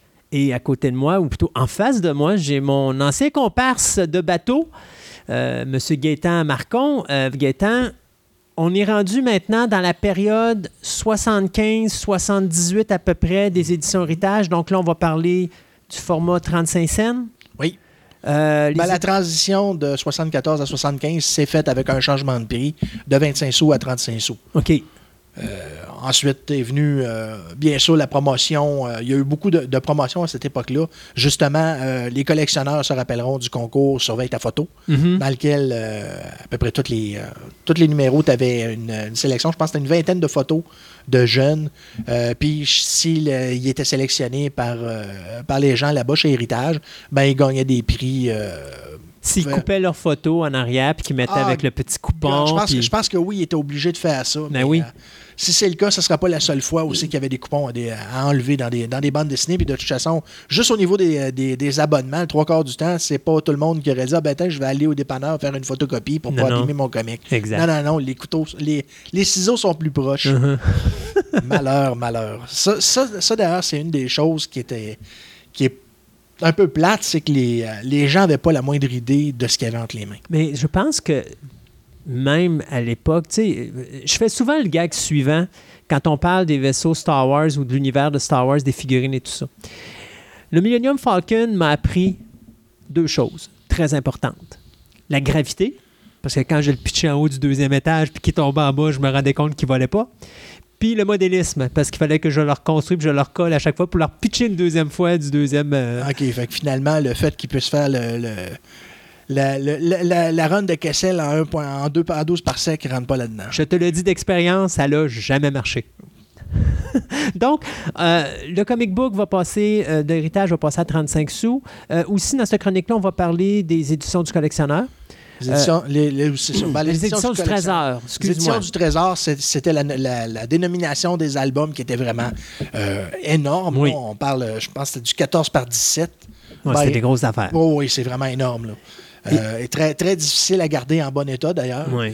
Et les, euh, ce qu'ils appelaient les éditions du collectionneur, où, euh, ça, a, ça a eu plusieurs dénominations, mais c'était des albums cartonnés format 8,5 à 11 Exact. en couleur. En couleur. Puis aussi, on a les Comicorama, tout ça qu'on va parler. Les, Puis, les Comicorama et les Jumbo, oui. et puis, euh, on va finir avec la deuxième époque du format double qui tombe à 60 sous à ce moment-là. Oui. Mais commençons donc avec la période 35 cents. Bon, la période 35 cents, c'était une période qui était quand même euh, assez importante au niveau d'héritage parce que la quantité de titres se multipliait. Euh, et d'ailleurs, dans cette période-là, de- des 35 sous, il y a des nouveaux titres qui ont été euh, annexés. Euh, on s'est ramassé, quoi que je pense que je l'ai mentionné dans une chronique précédente, Flash Gordon et le Fantôme. Oui, ça, on avait parlé. Mais ils se sont malgré tout rajoutés Wonder Woman et Karate Kid. Donc, on a commencé à faire affaire avec DC Comics. DC Comics, oui. Puis, il y a d'autres titres Gold Key qui ont fait leur apparition, qui d'ailleurs étaient en couleur. Euh, Il y a eu euh, Woody le Pic et euh, Roadrunner, qui étaient des titres pour enfants, qui ramenaient tranquillement la couleur chez Héritage. Mhm. C'était des tentatives, mais au moins en ayant un bassin plus grand euh, pour les enfants, ben déjà là, c'était euh, des tests qui coûtaient pas cher. C'est-tu moi où la qualité de la couleur sur ces comics-là était de loin supérieure à ce qu'on avait déjà eu? Ouais, ben, il y avait, il y avait quand même l'expérience le- de la publication en, en couleur. Fait que c'était, un peu plus approprié que les premières années où c'était des tests. Puis, euh, si tu avais des, des, des bandes dessinées où c'est que les couleurs étaient harmonisées au dessin, Mhm. tu étais chanceux. Oui. D'ailleurs, euh, il doit sûrement avoir une, euh, une cote au niveau de celui-là vaut plus cher du fait qu'il est imprimé correctement. là. Mais on ne se lancera pas dans ce débat-là parce que sans ça, jamais plus j'en achèterai. Oh. Euh, une des choses qui a fait euh, la réputation des, des bandes dessinées justement dans cette période-là, c'est l'apparition de la bourse aux échanges. Quoique la bourse aux échanges, c'est Oui. plus au niveau des, euh, des albums doubles, quand le- le- la bande dessinée Héritage a fait un retour vers les albums à double, à double édition. Ma mémoire, c'est bonne, c'est que c'est comme le, le coin du lecteur, sauf que là, les gens disent OK, j'ai tel numéro, je vous je cherche tel numéro, je suis prêt à échanger ou des choses comme ça. oui, et les plus cocasses, c'était « Je recherche Hulk numéro 1, je paierai 12 cents pour. Mhm. Bonne chance. Ouais, mais à l'époque, ça aurait pu marcher. Euh, oui, ben disons que si tu trouvais quelqu'un qui était assez. euh, Parce que à que- l'époque, il n'y avait pas de marché. là, Non, on il n'y avait pas de marché, mais c'est parce que quand même, je veux dire, moi- moi-même, à l'époque où j'ai commencé à collectionner, la plupart des titres que je n'avais pas, je les trouvais dans des Comicorama. Mhm. C'est seulement avec l'avènement des magasins spécialisés, dont le premier qui a fait son apparition à peu près à cette période-là, la Maison du Trésor à Québec, euh, ce que là, j'ai commencé justement à voir les albums qui précédaient euh, le numéro 9 de Hulk ou le numéro 10 de Hulk, par exemple, que j'avais jamais, j'avais jamais, jamais vu. Là. J'avais déjà vu des dessins, mais les voir de, de mes yeux vus, là, c'était. euh, Je rentrais dans un. Je rentrais dans un musée, moi, là, Mhm. là. Puis en plus, il était pas cher à cette époque-là. là. Les, euh, les couleurs, tu pouvais les avoir pour une dizaine de dollars. là. Les années 80. Ah. Ah, c'est sûr. Donc, euh, outre ça, euh, le concours. euh, non, le concours, on en a parlé. C'est ça. On, on arrive avec les éditions du Trésor qui sont au nombre de neuf chez Héritage. Il y a eu celui de Hall qui a commencé le bal, dans lequel euh, tous les numéros, si je me rappelle bien, qu'il y a là-dedans, sont tous des numéros exclusifs qui n'avaient jamais été publiés chez Héritage. Il y a ça qui faisait que ça, ça rendait le, Incluant Le- la- le- les origines de Hulk, je pense, pour commencer. tu avais l'origine, mais c'était pas l'origine qui provenait du numéro 1, c'était l'origine qui avait été réutilisée dans le numéro 3. OK. Après ça, tu avais une histoire qui était tirée de Tales to Astonish entre euh, Hulk et Hercule. Mhm. Ensuite, tu avais Tales to Astonish numéro 100 dans lequel les deux protagonistes du titre d'anthologie Astonish euh, se battaient l'un contre l'autre. C'était Submariner contre Hulk. Mhm. tu avais ensuite une histoire avec euh, le leader. Et tu avais. un peu. Il faut que je me rappelle. Oui, tu avais la première apparition de Doc Samson. C'est ça qui oui, me manquait. Oui. Ça, c'était les, c'était les récits donc, qui composaient justement la première édition de Hulk. Ensuite est venu Spider-Man.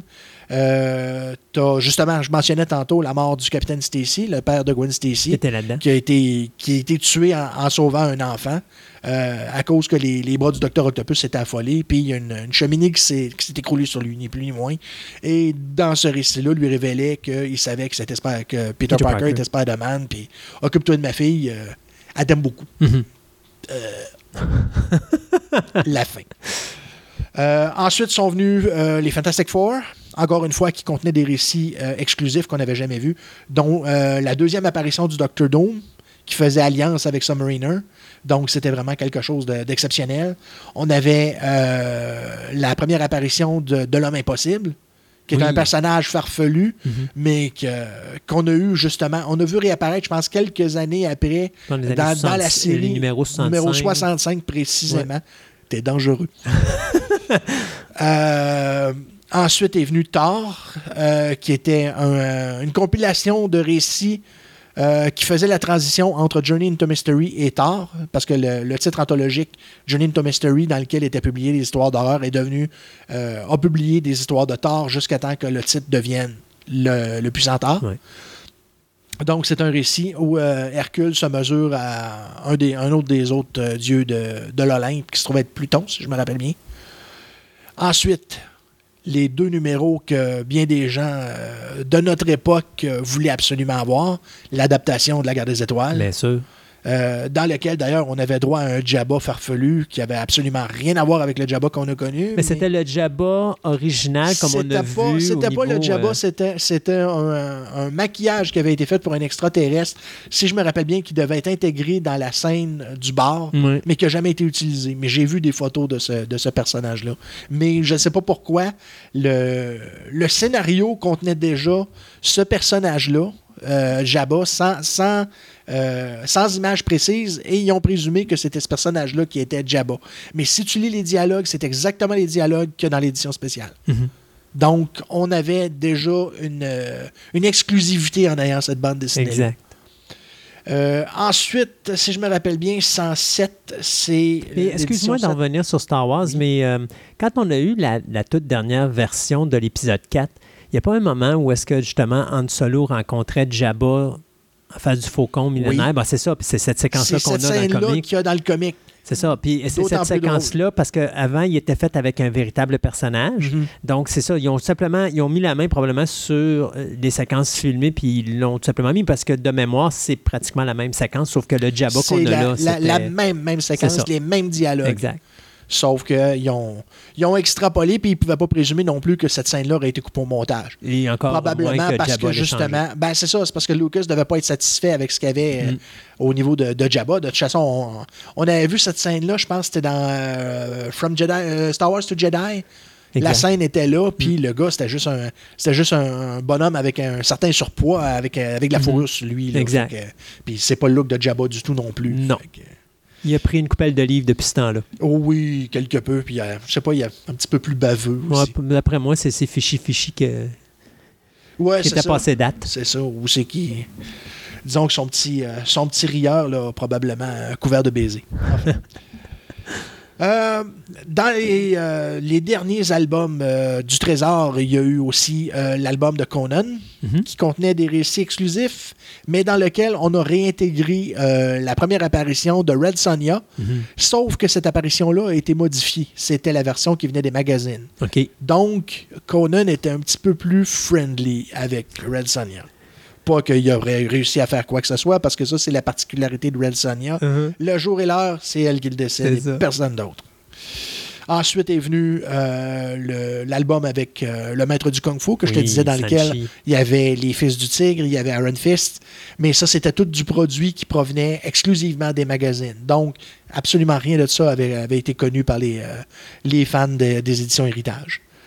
Puis, éventuellement, euh, la dernière édition du Trésor qu'on a connue, c'était ce qui est euh, aux États-Unis est connu sur le nom de euh, Captain America's Bicentennial Battles. C'était l'album du bicentenaire de Captain America. C'était un récit complet de 80 pages dans lequel Captain America était, voyageait dans le temps à cause d'un extraterrestre qui s'appelait Monsieur Bouddha. Il allait sur, il allait sur la Lune. hein. C'était c'était farfelu. Il se ramassait à l'époque des cowboys. hein. Ça, je me rappelle pas, par exemple, d'avoir vu ça. Ben, c'est c'est du Jack Kirby, puis c'est du Jack Kirby écrit par Jack Kirby. OK. Donc, je te dirais, c'est sûr que le produit est. Disons que je ne sais pas exactement qu'est-ce qu'il y avait dans ces cigares, mais ça devait être bon. OK. Parce que c'est- ces histoires qu'il rédigeait lui-même étaient toujours beaucoup plus euh, abracadabrantes que ce que Stanley lui fournissait et que, qu'il faisait juste dessiner. On a juste à penser à ce qu'il a créé chez euh, DC euh, dans la, la courte période qui a été là. Il a créé Kamandi, qui est euh, l'équivalent presque de la planète des singes. Mais au lieu d'avoir juste des singes, il y a toute les- la panoplie d'animaux. Oui. Il a créé les, les nouveaux, ce qu'il appelle les New Gods, dans lesquels tu as bien sûr Apocalypse, ben, non, pas Apocalypse, mais Darkseid, qui est le, le gros, un des gros méchants de- du DC Universe. Euh, puis euh, des personnages comme euh, Mr. Miracle, qui est beaucoup moins connu, mais quand même, je veux dire, c'est, c'est comme tout dans la même talle de personnages euh, qui sont tous interreliés de toute façon. Mhm. Puis Kirby marchait souvent dans, sous ce principe-là. Euh, il aurait été là plus longtemps, puis éventuellement, on se serait fait dire que Kamandi était probablement parent avec Darkseid, là, mais on n'ira pas jusque-là. Euh, donc, euh, à la même période que l'on publie les éditions du Trésor, euh, les éditions Héritage font une tentative de percer avec du matériel exclusivement québécois. Il y a un, un ancien éditeur de- du magazine Tintin, euh, qui s'est installé au Québec et a commencé à travailler sur des titres comme Brisebois et compagnie, qui était fait Mhm. exclusivement pour le Québec. Tu as eu Nick Epic, qui Mhm. était. On connaissait les, les marionnettes qui passaient à Radio-Canada. Et pour pas faire de jaloux, ben, il faisait des personnages de, de, de TVA aussi, dont Monsieur Tranquille, les aventures de Ah, Monsieur Tranquille. oui. Il n'y avait pas aussi. Il n'y avait pas fait de quoi ces, les sat- satellipopettes? les sat- Les satellipopettes, c'est venu par après, puis Ok. c'était pas, c'était pas Desclèze. C'était un, autre qui travaillait sur le lettrage chez Héritage. D'ailleurs, le, tant qu'à moi, Robert Schoolcraft, c'est le, le premier qui a vraiment soigné euh, le, le lettrage chez Héritage. Avant ça, si tu voyais, pas que c'était une, une job qui était rushée, mais c'était pas des gens qui étaient spécialisés là-dedans. Euh, D'ailleurs, euh, la plupart des collectionneurs de longue date se rappellent de l'époque où on avait le, le poil qu'on n'avait pas encore se hérissait, où on, dans, les, dans les descriptifs, c'était écrit en lettres attachées. Oui, je m'en rappelle de ça. Ça, c'était une période noire. Surtout en plus qu'à cette époque-là, on commençait à peine à lire en lettres attachées. Fait que de lire une bande dessinée qui était en lettres attachées, c'était un méchant, une méchante expérience. Ah, C'était difficile. Bobino, Bobinette? Bobino et Bobinette, c'est deux albums et euh, deux, deux albums en bande dessinée. Euh, C'était des, cart- de- du- des cartonnés rigides, de- dans le même format que les Dargo, les Tintins et les Astérix, Euh, mais qui ont été publiés. Ça, c'était plus à l'époque des 25 cents. OK. Mais euh, il y a deux albums, Le Monde Fou Fou Fou, euh, puis Le Rayon Oméga. D'ailleurs, j'ai passé à deux doigts de mettre la main là-dessus il y a quelques semaines. Il va falloir que j'essaie de les retrouver. Euh, puis il y a eu une panoplie de, de trucs associés, des, des trucs à colorier, des affaires de genre, Oui. là, des, des albums de jeux. Ça, il y, en a, eu- il y en a eu plusieurs, mais ça, étant donné que ça tombe pas dans non, mon... c'est ça. dans- c'est pas non plus dans le domaine qui nous touche au niveau du comic book en, en Non, tel, non, parce c'est que ça. Héritage, comme on avait expliqué dans la C'est Parce que première l'affaire en plus là-dedans, c'est que c'est pas des trucs qui étaient euh, publicisés dans les bandes dessinées. Mhm. C'était des choses que tu pouvais voir à la tabagie, dans les dépanneurs, mais tu n'avais pas, de- pas de publicité faite Non. à l'interne chez Héritage pour le publiciser. À part, justement, quand on parlait des deux albums euh, rigides, eux, ils avaient été publicisés derrière les, les bandes dessinées. Euh, si je me rappelle bien, euh, les- le premier album, c'était avant le Parc Safari, et le deuxième tout de suite après. Parce que tu as eu 5-6 numéros aussi que la publicité de Parc Safari. c'était la publicité du Parc Mhm. Safari. Euh, Mais tantôt, ce que je voulais dire, c'est ça, c'est que dans la première chronique qu'on avait faite sur Héritage, on avait dit justement qu'Héritage, c'était pas juste une maison d'édition sur euh, Ah, Dieu, non. le comic Dieu, book. Il y avait une maison d'édition aussi qui, qui faisait Ben, la distribution de romans. me lancer et- la balle parce que justement, une autre des choses dont, euh, je voulais, que je voulais mentionner, euh, qui date des années de 75, euh, puis ça, ça avait été publicisé dans les bandes dessinées, c'était les deux, les deux livres qui étaient reliés au film Jazz. Jazz. Mais il Le- avait fait aussi de quoi sur l'homme de 6 millions. Puis... Les romans de l'homme de 6 millions, ça c'est venu plus tard. Ouais, Mais les deux livres qui sont reliés à Jazz, le, le livre de bord, euh, puis le tournage du film, ça c'est vraiment quelque chose d'exclusif. De, c'est ça, me semble que c'est 75.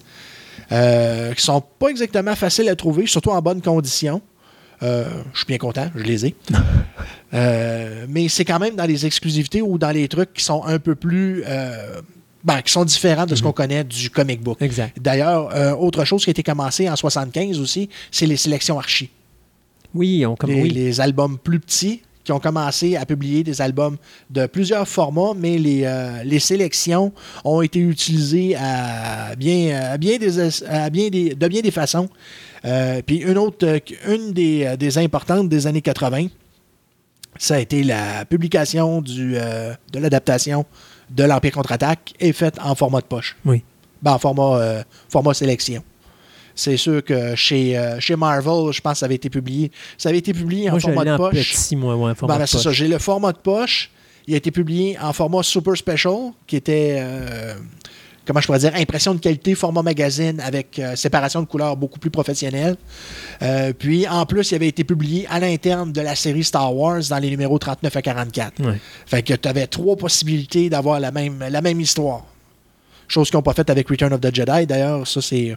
On y reviendra, mais chez Marvel, ça avait été publié dans une mini-série de quatre numéros, comparativement au reste. Euh, donc, euh, comme je l'avais mentionné en début de jeu, euh, ensuite, après la- l'apparition de toutes ces affaires-là, Héritage décide de revenir au format double. Euh, On a-tu sauté les éditions du collectionneur? Les éditions du collectionneur, c'est venu à peu près en même temps que le format double. OK. Euh, c'est quand quand les, les- les éditions de, Trés- de Trésor se sont terminées, euh, il y a comme eu un vide, veux, veux pas. C'était, c'était quelque chose que les, les lecteurs appréciaient, mais le format en tant que tel s'y prêtait pas. Puis faire, faire des éditions Trésor en couleur, j'aurais, j'aurais été curieux de voir le prix associé à ça. Ouais. Tandis que là, en arrivant avec le format couleur 8,5-11, euh, automatiquement en couleur, ça donnait un résultat beaucoup plus. Ben, premièrement, la qualité de papier était de meilleure qualité. En tout cas, pour les premiers qu'on a connus, euh, qui étaient. euh, Il y avait Captain America. Capita- t'as- on- Il y a eu Captain America, mais Captain America, c'était pas la même qualité que le Hulk et le Fantastic Four. Euh, non, le, pardon, le Spider-Man et le Hulk. Ils étaient de meilleure qualité. Et d'ailleurs, ces deux-là ont été faits en anglais aussi par héritage. Chose que je ne comprends pas réellement, mais ça, éventuellement, probablement que j'apprendrai. Euh, c'est ça, tu as eu euh, deux éditions de Hulk. euh, sauf que la première édition de Hulk qui ont sorti, c'était tout du matériel qui avait déjà été publié chez Héritage. Tu avais l'origine qui avait été publiée dans l'édition du Trésor. Et tu avais les deux numéros, euh, les deux numéros de Hulk avec euh, Wolverine. Le- La première apparition de Wolverine? Ouais, c'est ça. Ouais. Les numéros 39-40 étaient réédités en couleur. Euh, Spider-Man, le premier album, même chose. Euh, t'avais euh, dedans, si je me rappelle bien, tu avais l'origine qui était sortie de Amazing Spider-Man 94. On parle de chez Marvel, mais c'était notre première. Si je me rappelle bien, c'était la première fois qu'on avait l'origine de Spider-Man. Euh, puis ensuite, tu avais deux récits qui étaient euh, Spider-Man contre Hulk, qui venaient de, du numéro 21-22 en français. Là qui ont été réédités. Euh, les Fantastic Four, c'était malheureusement aussi, si je me rappelle bien, le premier album, il y avait du matériel déjà connu, mais le dernier récit, qui était une histoire avec Black Panther, c'était le récit juste avant l'histoire de Galactus qui nous a ramené du trou chronologique. là. Tout de suite avant, tu avais une histoire du- de, de la Panthère Noire. Et d'ailleurs, euh, c'était quelque chose de particulier, c'est que dans ce numéro-là, il ne se fait pas appeler la Panthère Noire. Non, c'est vrai. Parce que c'était à l'époque où aux États-Unis, il y avait Mhm. Le un mouvement groupe- Black Panther. le mouvement Black Panther qui avait très mauvaise réputation. Euh, donc, pour pas faire le lien avec ce groupement-là, la panthère noire se faisait appeler le léopard noir. Puis ça a été juste quoi, un numéro, deux Ça a été, que- je sache, c'est le seul numéro où il s'est fait appeler comme ça.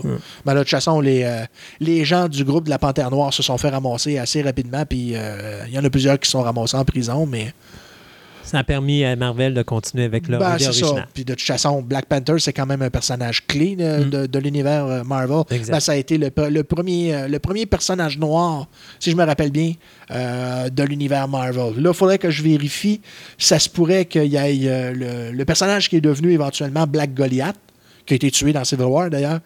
Peut-être qu'il a, été, peut-être a été présenté avant, mais je crois que Black Panther est le premier. Mais il a commencé à avoir ses propres récits à peu près en même temps que Luke Cage a eu sa série.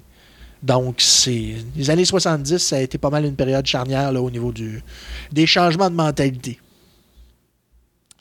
Donc, au niveau des changements du, euh, du format spécial au format double, chose particulière, c'est que les premiers numéros de toutes les séries qui étaient du format double avaient toute la numérotation régulière. Donc, c'était un album à double, euh, avec deux numéros, mais le numéro était un numéro simple. Hmm. Donc, Hulk 67, qui aurait dû être 67-68, s'appelait uniquement 67. La conversion s'est faite au numéro d'après, où à ce moment-là, on est arrivé avec une numérotation double qui a duré jusqu'à temps que la série, éventuellement, revienne encore une fois au format spécial. Ouais. Mais je me rappelle de ça, même je me rappelle toutes les publicités qui avaient été faites, puis tu voyais toutes les pages couverture. Oui, oui, oui, ben, c'est ça, parce que tous les, tous les titres, à quelques exceptions près, si je me rappelle bien, ceux qui n'ont pas suivi tout de suite, ça a été le fantôme, mais le fantôme euh, allait être allait être euh, annulé quelques numéros après. Il y a Wonder Woman et Ride Kid qui n'ont pas suivi non plus, et Le Maître du Kung Fu. Mais toutes ces séries-là ont suivi, euh, genre peut-être 5-6 mois après. Mhm. Puis ils ont toutes, ils ont toutes conversé euh, vers, euh, vers le, le- le format double jusqu'à temps qu'il soit cancellé. là. Euh, Ou que le format double redevienne un format simple. euh, ouais, ben pour ceux qui ont, qui ont reconnu le format spécial, là, mais Mhm. la majorité, ben, les, les derniers que j'ai mentionnés, euh, Maître du Kung Fu s'est terminé à l'époque du format double et même nous a donné un format trip parce qu'il restait, euh, il restait trois un numéro et un numéro double à publier euh, à la fin de la course. Donc, on fait un format trip. Wonder Woman a été cancellé euh, quoi, en 82, si je me rappelle bien. C'était-tu avant sa sortie avec le 3 dans 1 ou c'était après le 3 dans 1? Le 3 dans 1 a pris toutes les histoires qui étaient euh, dans trois séries cancellées et les a mis dans un seul OK, 3 donc c'est venu après. Oui. Ça a été euh, 3 dans 1 avec Flash, Wonder Woman et Kamandi. Il y a eu trois numéros, ça a été cancellé. Ils ont fait, euh, ils ont refait un album pour les trois séries qui contenait euh, genre 4 ou 5 récits, puis ça s'est terminé là. Ça, Mais ça- Kamandi a poursuivi ou c'était la fin de Kamandi? Non, Kamandi, Kamandi aurait pu continuer parce que la, la série complète, si je me rappelle bien, il y avait 59 numéros. Euh, mais euh, ça n'a pas, ça a pas, ça s'est pas poursuivi. Puis ce qui est le plus drôle, c'est que la, la série Karate Kid, le dernier numéro de la série euh, Karate Kid se suivait dans un Kamandi qui était à la fin de la série Kamandi. Donc, on a vu la, quasiment la conclusion de la série Kamandi avant que. La, même, je me demande si Kamandi était commencé en français quand, quand ça, ça a été publié. Mais ça, c'est. Encore une fois, les aléas de la publication euh, de titres sur lesquels tu n'as pas de contrôle. Euh, donc, si on veut faire euh, mentionner justement autre chose, ah ben, c'est ça, on était, sur une lancée avec les albums du collectionneur. Euh, après les premiers envois, une fois que les premiers, les premiers titres importants comme Hulk, Spider-Man, Fantastic Four et Captain America ont été faits, ils ont refait une deuxième quantité d'albums dans lequel ils ont refait un Hulk. Et le Hulk qui est sorti, c'était vraiment des numéros qui n'avaient jamais été publiés. On a eu droit à ce moment-là à deux numéros euh, avec, euh, pas la première apparition de l'abomination, mais des numéros où on ne l'avait jamais vu Mhm. où c'est qui était dans l'espace avec lui. Euh, et il y avait deux numéros avec le Docteur Doom. Donc, c'était des numéros qui faisaient partie du trou chronologique. Donc, quand même relativement, sans être important, intéressant. Oui. Euh, Spider-Man, le deuxième album, c'était des, euh, Marvel, euh, des Marvel Team Up qui avaient été traduits. C'était quatre histoires séparées, mais qui avaient, qui avaient des liens entre, entre elles, euh, qui faisaient venir des dinosaures à New York. Donc, déjà en partant, assez loufoque. Le Fantastic Four, l'album qu'ils ont refait, le deuxième, contenait le cycle de Galactus, celui que je disais qui était au retour du trou, du Ben trou oui. chronologique. Il était intégral avec le premier numéro manquant. Euh, C'était une occasion pour eux de réparer les erreurs du passé. ben, ça, ça donnait que Marvel avait déjà publié ces récits-là en, en- parce que c'est c'est des Treasury Edition, des éditions Mhm. du Trésor qui ont été tout simplement reformatées au format euh, édition Collectionneur. collectionneur.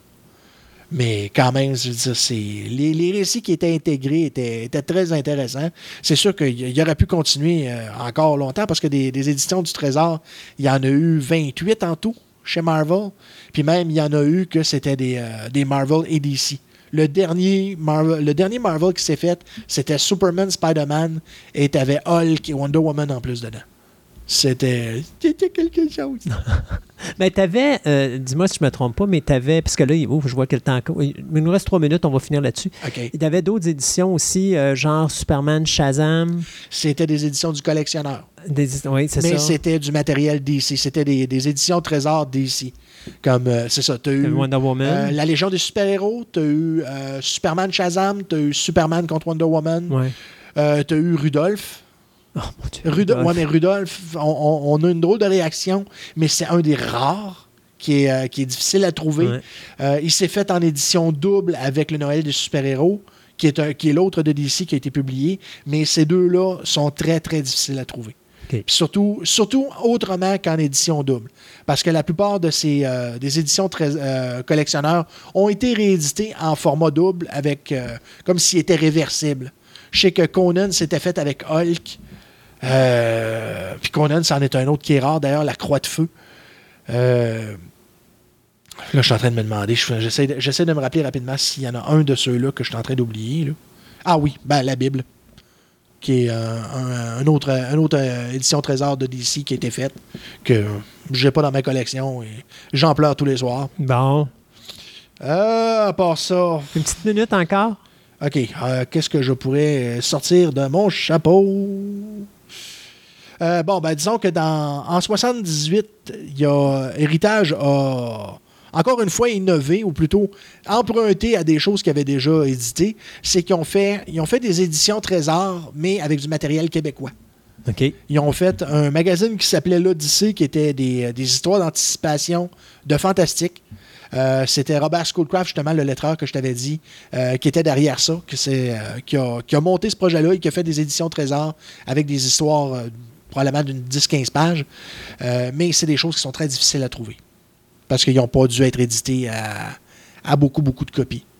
Puis je sais qu'il existe un numéro d'humour aussi qui s'appelle justement Québec Humour, qui a été fait par le, monsieur Desclaise dont je t'avais parlé, qui, a travaillé sur les titres québécois, qui a été publié aussi à genre 78-79, mais euh, des séries qui sont, euh, ben, des, livres qui sont très difficiles à trouver.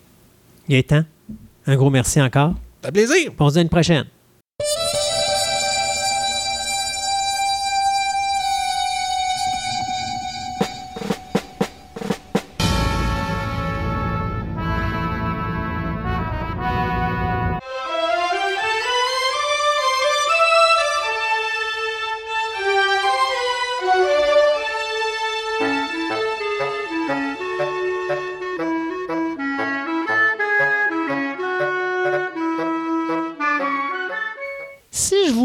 De Mad Max, Braveheart, Machete, The Beaver, vous allez me dire, qu'est-ce qu'il y a en commun avec les quatre?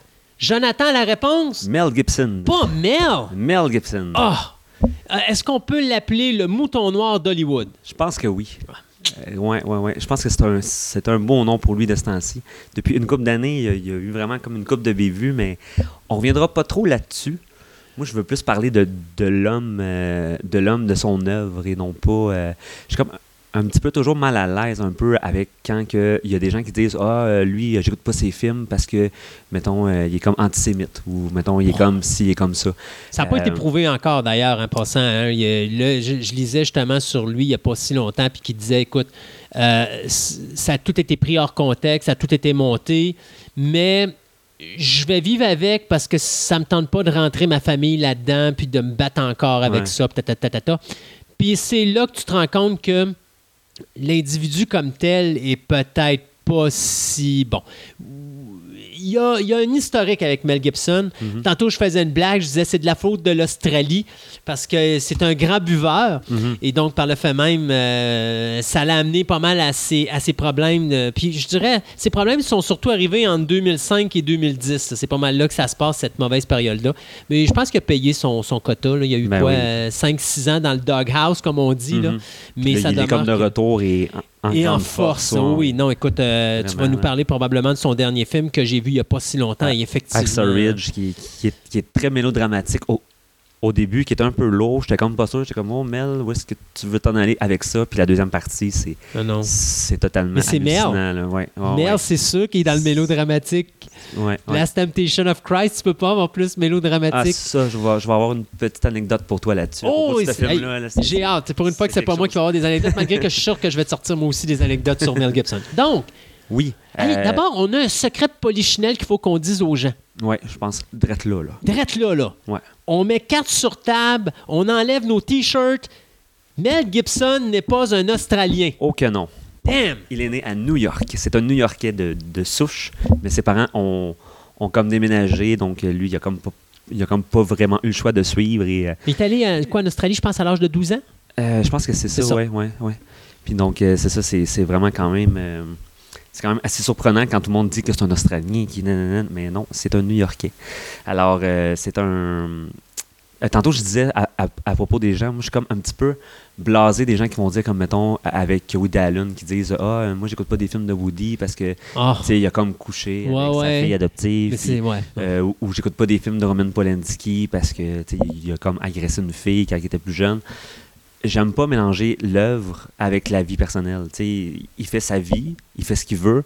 Il est, à- il, est- il- il- il est quand même acteur ou réalisateur. Donc, c'est sûr qu'ils ont comme une vie qui est pas la nôtre. Donc, c'est qui qu'on est pour juger de ça. Ouais, puis d'un côté, parce que, me- je comprends. Tu vas voir, mettons... euh, Puis regarde, je vais complètement shifter de direction. Mhm. Je m'en vais dans la lutte professionnelle. Je sais pas si tu te rappelles de l'histoire de Chris Benoit. Oui, Bon, oui, qu'il a tué toute sa famille. euh, Exactement. ouais, Puis ouais. on sait pourquoi. C'est un moment parce qu'il bon, il prenait des, des, des, des, médications qu'il n'était pas supposé prendre et tout Mhm. et tout et tout. Puis le cerveau a juste disjoncté à un moment donné. Puis il y avait plein de commotions cérébrales. Puis bon, ça explique pas. ça- je veux dire, ça excuse pas le geste. Mhm. Mais bon, ça arrive là. Sauf que ce gars-là n'ira jamais au Hall of Fame. Il n'ira jamais une reconnaissance parce que sa carrière, associée avec sa vie personnelle, Mhm. tout est pris, tout est jeté au vidange. Demain matin, Wayne Gretzky fait une bévue.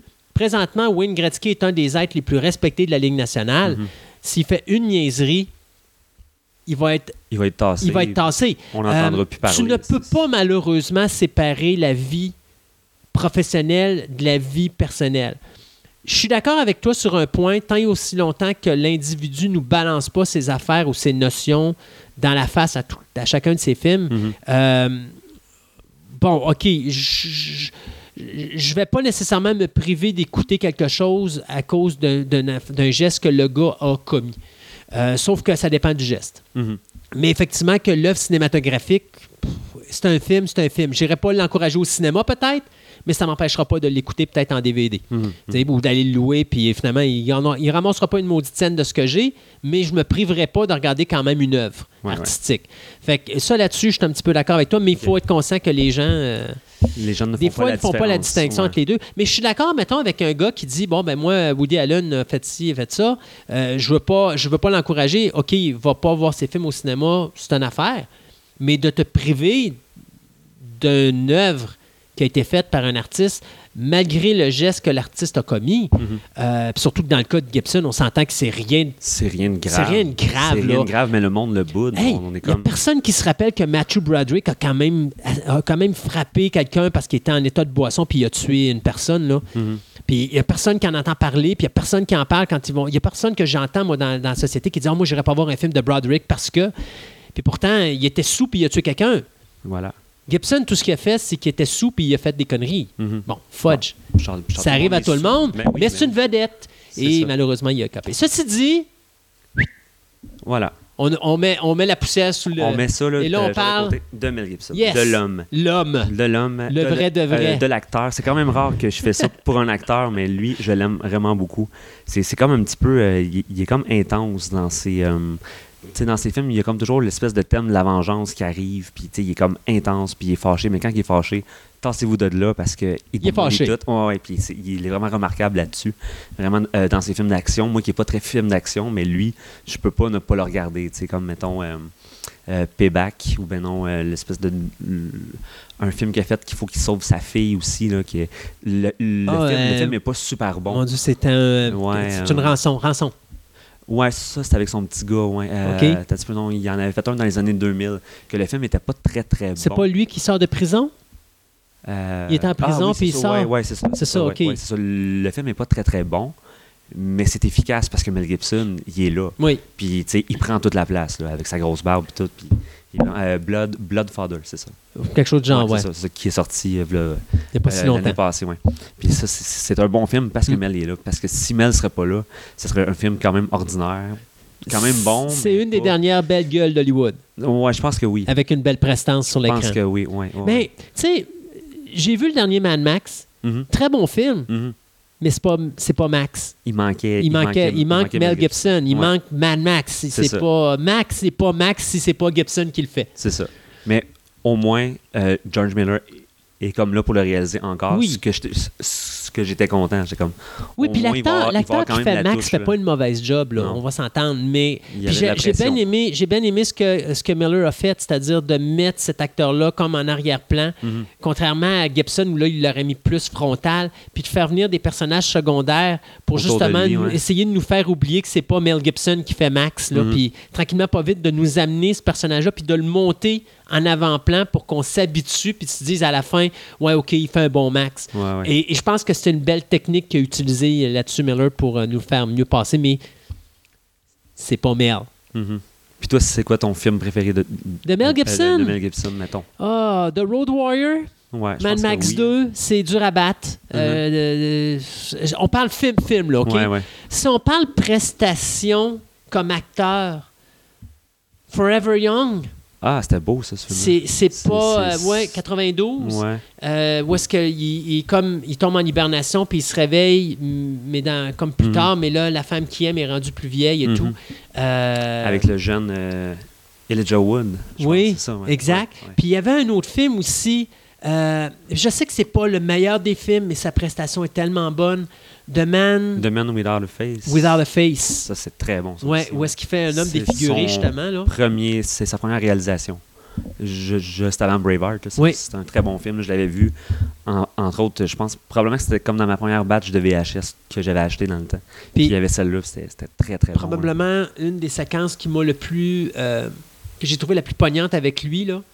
Euh, je pense que c'est dans, dans, dans Lethal Weapon 2. OK. Euh, Quand il veut se venger de. de- non, quand il est dans son. euh, quand il est dans son, euh, son, son, son espèce de RV au début, là. Puis que là, ouais, ouais, il, est comme. Il y a sa femme qui est morte, tout ça, puis tu le vois qu'il a toutes ces émotions-là. Mhm. Puis c'est ça que j'aime de Mel Gibson. Il est capable d'aller te chercher des émotions. C'est qu'il est intense. Il est intense. C'est pas juste un acteur Mhm. d'action. Mhm. Tu sais, tu vas voir, les, comme Sylvester Stallone, Steven Seagal, aucune émotion. non, Steven Seagal, c'est même pas un acteur, tant qu'à moi, c'est juste une prestance. C'est un objet que tu mets devant la caméra, puis qu'il meurt ou qu'il soit vivant, qu'il sourit ou qu'il pleure, il a la même face. Ouais, ouais. ça, c'est clair. Euh, mais il y a cette capacité-là d'aller chercher des émotions, ce qui le rend beaucoup plus humain. Mhm. Ce que tu vois rarement dans un acteur qui fait des films d'action. Mhm. Et c'est peut-être pour ça que ça marche si bien avec lui, Mhm. comparativement avec des gars comme Schwarzenegger ou comme Stallone ou comme Jean-Claude Van Damme. Malgré que Van Damme commence à s'améliorer, mais là, là où il est bon, il est bon à se, à se faire de la satire de lui-même. Ouais, c'est ça. Il se ouais, paye sa ouais. gueule lui-même, fait que c'est ça qui devient intéressant puis qui devient bon, parce qu'au niveau émotif, bon, on en repassera. Mhm. Mais tu sais, on dirait que tous les acteurs de films d'action sont pas capables de rendre les émotions, sont juste là pour faire ah, puis c'est tout. Mais pas Mel, Et mais- pas Mel Gibson. Ouais. D'ailleurs, même son Bloodfather, désolé là, mais si vous l'avez pas vu, euh, la relation euh, père-fille là, ouf, Ouais, ouais. euh, il l'a. Ouais, ouais, vraiment. là. Il l'a, puis il, il- il est capable d'aller chercher les émotions qu'il a besoin d'aller chercher au moment où il faut qu'il aille les chercher. Puis tu vois qu'il fait le père dur envers sa fille parce qu'il sait que sa fille est dure. Mhm. Puis ça fait que les deux ont le même tempérament, bang bang, mais en bout de ligne, la fille tombe en amour avec son père, puis le père tombe en amour avec sa fille. La, la relation père-fille, plus le film avance, plus tu sens que Parce qu'ils se sont pas vus comme depuis des années. Exact. puis- ouais, ouais, ouais. Mais ça, ça marche pas si Gibson n'est pas là, C'est ça. comme tu dis tantôt. C'est ça. Ah non, c'est, un acteur incroyable. Puis moi, je pense que le- la meilleure prestation, c'est dans Lethal Weapon 1, je Oui. pense. L'espèce de, de, de Martin Riggs qui, qui est comme un fou, là, qui est- tu, tu voudrais être son ami, mais tu sais, il, il est tellement dark, qu'il il veut tellement en finir avec sa vie que, que tu Ben, t'attaches tout de suite à lui. C'est-tu dans la dans- Tu vas aller prendre une bière avec c'est ça. C'est une des premières séquences où il est avec euh, Danny Glover, où est-ce qu'à un moment donné, il dit jongle, puis qu'il prend son gun, puis il se le met Ouais. sur la tente, puis Glover a juste le temps de mettre son doigt avant qu'il tire sa gâchette parce qu'il était prêt à tirer une balle devant. Mais tu le regardes dans sa face, puis ce qui est vraiment hallucinant, c'est à quel point qu'il il est complètement disjoncté. Puis deux secondes après, tu le vois, là, il clignote des yeux, puis là, il redevient tout à fait normal. Puis là, chou, salut, euh, je vais reprendre ma bière, puis c'est fini, j'ai passé mon moment de crise. Là. Ouais. Ah non, non, c'est, vraiment un. Tu sais- l'espèce euh, euh, d'intensité dans ses yeux bleus aussi. Là. Tu sais, Souvent, tu vas avoir comme un plan dans ses yeux bleus, puis là, tu fais comme Oh palais, oh palais, là, il est fâché. Ouais. Là, là, ça va se passer là. là. Puis, non, non, genre dans chacun de ses films, aussi dans Rançon, aussi, quand il se rend compte euh, qui sont les tueurs, c'est comme OK, euh, euh, il s'en vient. Là. Oui, oui, non, exactement. Attachez-vous parce que. Puis d'ailleurs, tu, Ça dans, va être dans- quelque chose. dans Mad Max en 79, tu le voyais beaucoup. Oui, oui. Parce que, justement, quand que sa femme et son, son bébé Son se font assassiner, Mhm. il est complètement déconnecté. Ouais. Ah et, ouais. et- et C'est et ça- ça con, hein, parce que le film, avant que ça arrive, il reste quoi, 15 minutes? Mhm. Euh, le film, dans le c'est- un genre de mélodrame. Ouais. Il se passe des petits trucs là, très violents, mais Exact. quand même, c'est pas, c'est pas la grosse affaire. Puis les 15 dernières minutes, c'est de la BD. C'est, C'est ça. c'est un genre de comics. C'est, n'importe quoi, mais Et c'est tout le long bon. de ces 15 minutes-là, il n'y a là aucune expression. Mhm. il est mort. Mm. Ses sa, sa femme et sa- son enfant se font tuer par des motards. C'est terminé, il est complètement disconnecté, il est décédé en même temps que les autres. Là, tu le vois, il, il est dans, dans sa maison là, en train de faire sa dépression. Puis à un moment donné, tu y vois dans la face, là, pouf, là, il, il coupe, puis là, il se lève, puis là, il est parti. Puis là, il va régler le compte. Ça, Ouais. il va jamais- ça dure 15 minutes. Fait, tu te dis, tu écoutes un film de 90 minutes, il y a juste 15 minutes, c'est la vengeance, là, mais il est vraiment impeccable dans Ouais. ces, dans ces séquences-là. Non, non, non, euh, vraiment. Peut-être le 3 aurait peut-être été plus à travailler un petit peu parce que c'était comme un petit peu. Mais le euh, 3 était un commercial. C'était pour faire de l'argent plus. C'était comme un peu, moi j'ai comme toujours dit un peu euh, que le premier c'est comme l'avant, c'est comme la vie ordinaire. Le deuxième C'est le chef-d'œuvre. C'est l'apocalypse. Puis le troisième c'est comme l'espèce de, de on, on, on, on essaye de recréer comme une genre de société en fait. C'est comme- Moi, le, premier, c'est l'underground. Le deuxième, c'est le chef-d'œuvre. Hmm. Puis le 3, c'est le remake. Ah, ouais. Parce que c'est vraiment un remake du 2. Sauf qu'au lieu d'avoir un 18 roues, on a pris un train. Ouais, ouais, ok, ouais. C'est. 18 de ce sens-là, ouais. Tu sais, tu le regardes, c'est- puis même le 4, euh, quand j'ai vu le quatrième, le Fury Road, Mhm. c'est un remake encore là du deuxième. Du deuxième, ouais. C'est, euh, il y a comme une, cessé d'avoir une évolution avec Max parce que tout ce qu'on fait, c'est juste refaire le 2 continuellement parce que le 2 a Parce marché. que le puis- 2 est un chef-d'œuvre. Ah ouais, ouais, pour moi, c'est, le chef-d'œuvre. C'est, le film de George Miller, c'est le film de Mel Gibson, Mhm. c'est le film de Max. Ouais. C'est, j'ai jamais vu un film d'action comme ça. Moi, je me rappellerais là, crispé devant mon écran Est-ce pendant. que tu l'as vu au cinéma Non. ou non? Ok. Non, euh, j'ai vu ça à la télévision, mais puis même pas, j'ai vu ça en vidéocassette. Ok. Dans ce temps-là, je montais à Toronto euh, chez mon oncle. Et, euh, et puis, à un moment donné, ben, je passais une fin de semaine là, puis j'en profitais parce que là, ici à Québec, à l'époque, on n'avait pas beaucoup de versions anglaises. Fait que quand je montais à Toronto, c'est là j'en Mhm. profitais. Fait que là, je me louais. Là, mon homme, je passais euh, 48 heures là-bas. Là, puis c'était 48 heures, euh, je dormais, Juste puis j'écoutais des films. Là. Ah, je faisais ça tout le temps. total. C'était le paradis total. Euh, mais non, c'est là que j'ai connu Mad Max. C'était d'ailleurs une dans mes premières locations, c'était The Road Warrior. J'ai connu The Road Warrior avant de connaître Mad Max. ouais. J'ai connu Mad Max après. Et euh, mais, mais non, c'est, c'est- pour moi, c'était comme waouh, c'était le film. Ouais. ça Ah n'a non, pas de sens. Crispé sur mon siège pendant 40 minutes, je me dis, que ça va arrêter? Quand ça ne peut pas continuer? Quand ça va arrêter? Quand est-ce que ça va arrêter? Ça n'arrête pas. Ça n'arrête pas, puis c'est vraiment débile. Puis Gibson est le fort pour ses choix de films aussi, parce qu'il Mhm. a toujours bien choisi ses films. Ouais, ouais, il n'y a pas vraiment de navet, même. Il n'y en a pas. Il n'y a, pas- il y a pas de mauvais films. Non. Euh, ben, peut-être le film de Jodie Foster qu'on a parlé tantôt de Beaver. Peut-être que lui, lui c'était peut-être plus une petite comédie. euh, Beaver, c'était dans ces là. périodes quand il était comme exclu d'Hollywood. Personne ne voulait plus travailler avec. Il y avait deux personnes qui l'aimaient encore à Hollywood, qui étaient Whoopi Goldberg puis Jodie Foster. Et Jodie Foster, qui était une réalisatrice, il a dit Écoute, moi, je vais te donner la porte d'entrée, tu vas travailler sur je mon. veux te revoir. Puis elle s'est battue pour Mel Gibson, parce qu'il y a même un moment donné qu'elle risquait de plus faire ce film-là. OK. Parce que personne ne voulait avoir Mel Gibson là-dessus. Il ne voulait Mhm. plus entendre parler de lui. Puis elle a dit Moi, c'est regrettable, mais il est là. Mhm. Et je vais faire mon film. Et elle s'est battue jusqu'à la fin pour faire ça. Puis elle l'a fait avec Mel Gibson dedans. Fait que- Merci, Jodie. oui, ben oui. puis, puis je pense, puis je pense qu'il y a beaucoup de respect envers, euh, envers Jodie Foster à ce niveau-là aussi. Ouais. là. Fait que Non, ça. Mais l'acteur, à un moment donné, est devenu réalisateur. Et là, il a fait des grands films. Il- Ça a changé complètement. Puis, Ouais. n'as pas beaucoup de, mat- de- de réalisateurs qui sont capables de faire des grands films. Mhm. Peu de gens à Hollywood font ça. Mhm. Euh, Danny DeVito en Ouais. est un. Ouais. Euh, Mel Gibson en est un autre. Clint Eastwood en est un autre. Mais dire qu'un acteur a cette force d'aller chercher une mise en scène. euh, Robert, euh, Robert Red- euh, Redford aussi. oui, Robert Redford, il ne faut pas l'oublier. D'ailleurs, son premier film, si je ne me trompe pas, c'était Ordinary People, C'était très bon. ça qui était excellent. Ouais, D'ailleurs, ouais. si je ne me trompe pas, il a gagné des Oscars. Ouais, ouais, ouais. Puis, euh, Mais- non, il y a cette façon-là de. Les acteurs, des fois, là, quand tu as des bons comédiens qui réussissent, tu sais, tu as des acteurs qui sont capables de faire. Leonard Nimoy a fait des bons films.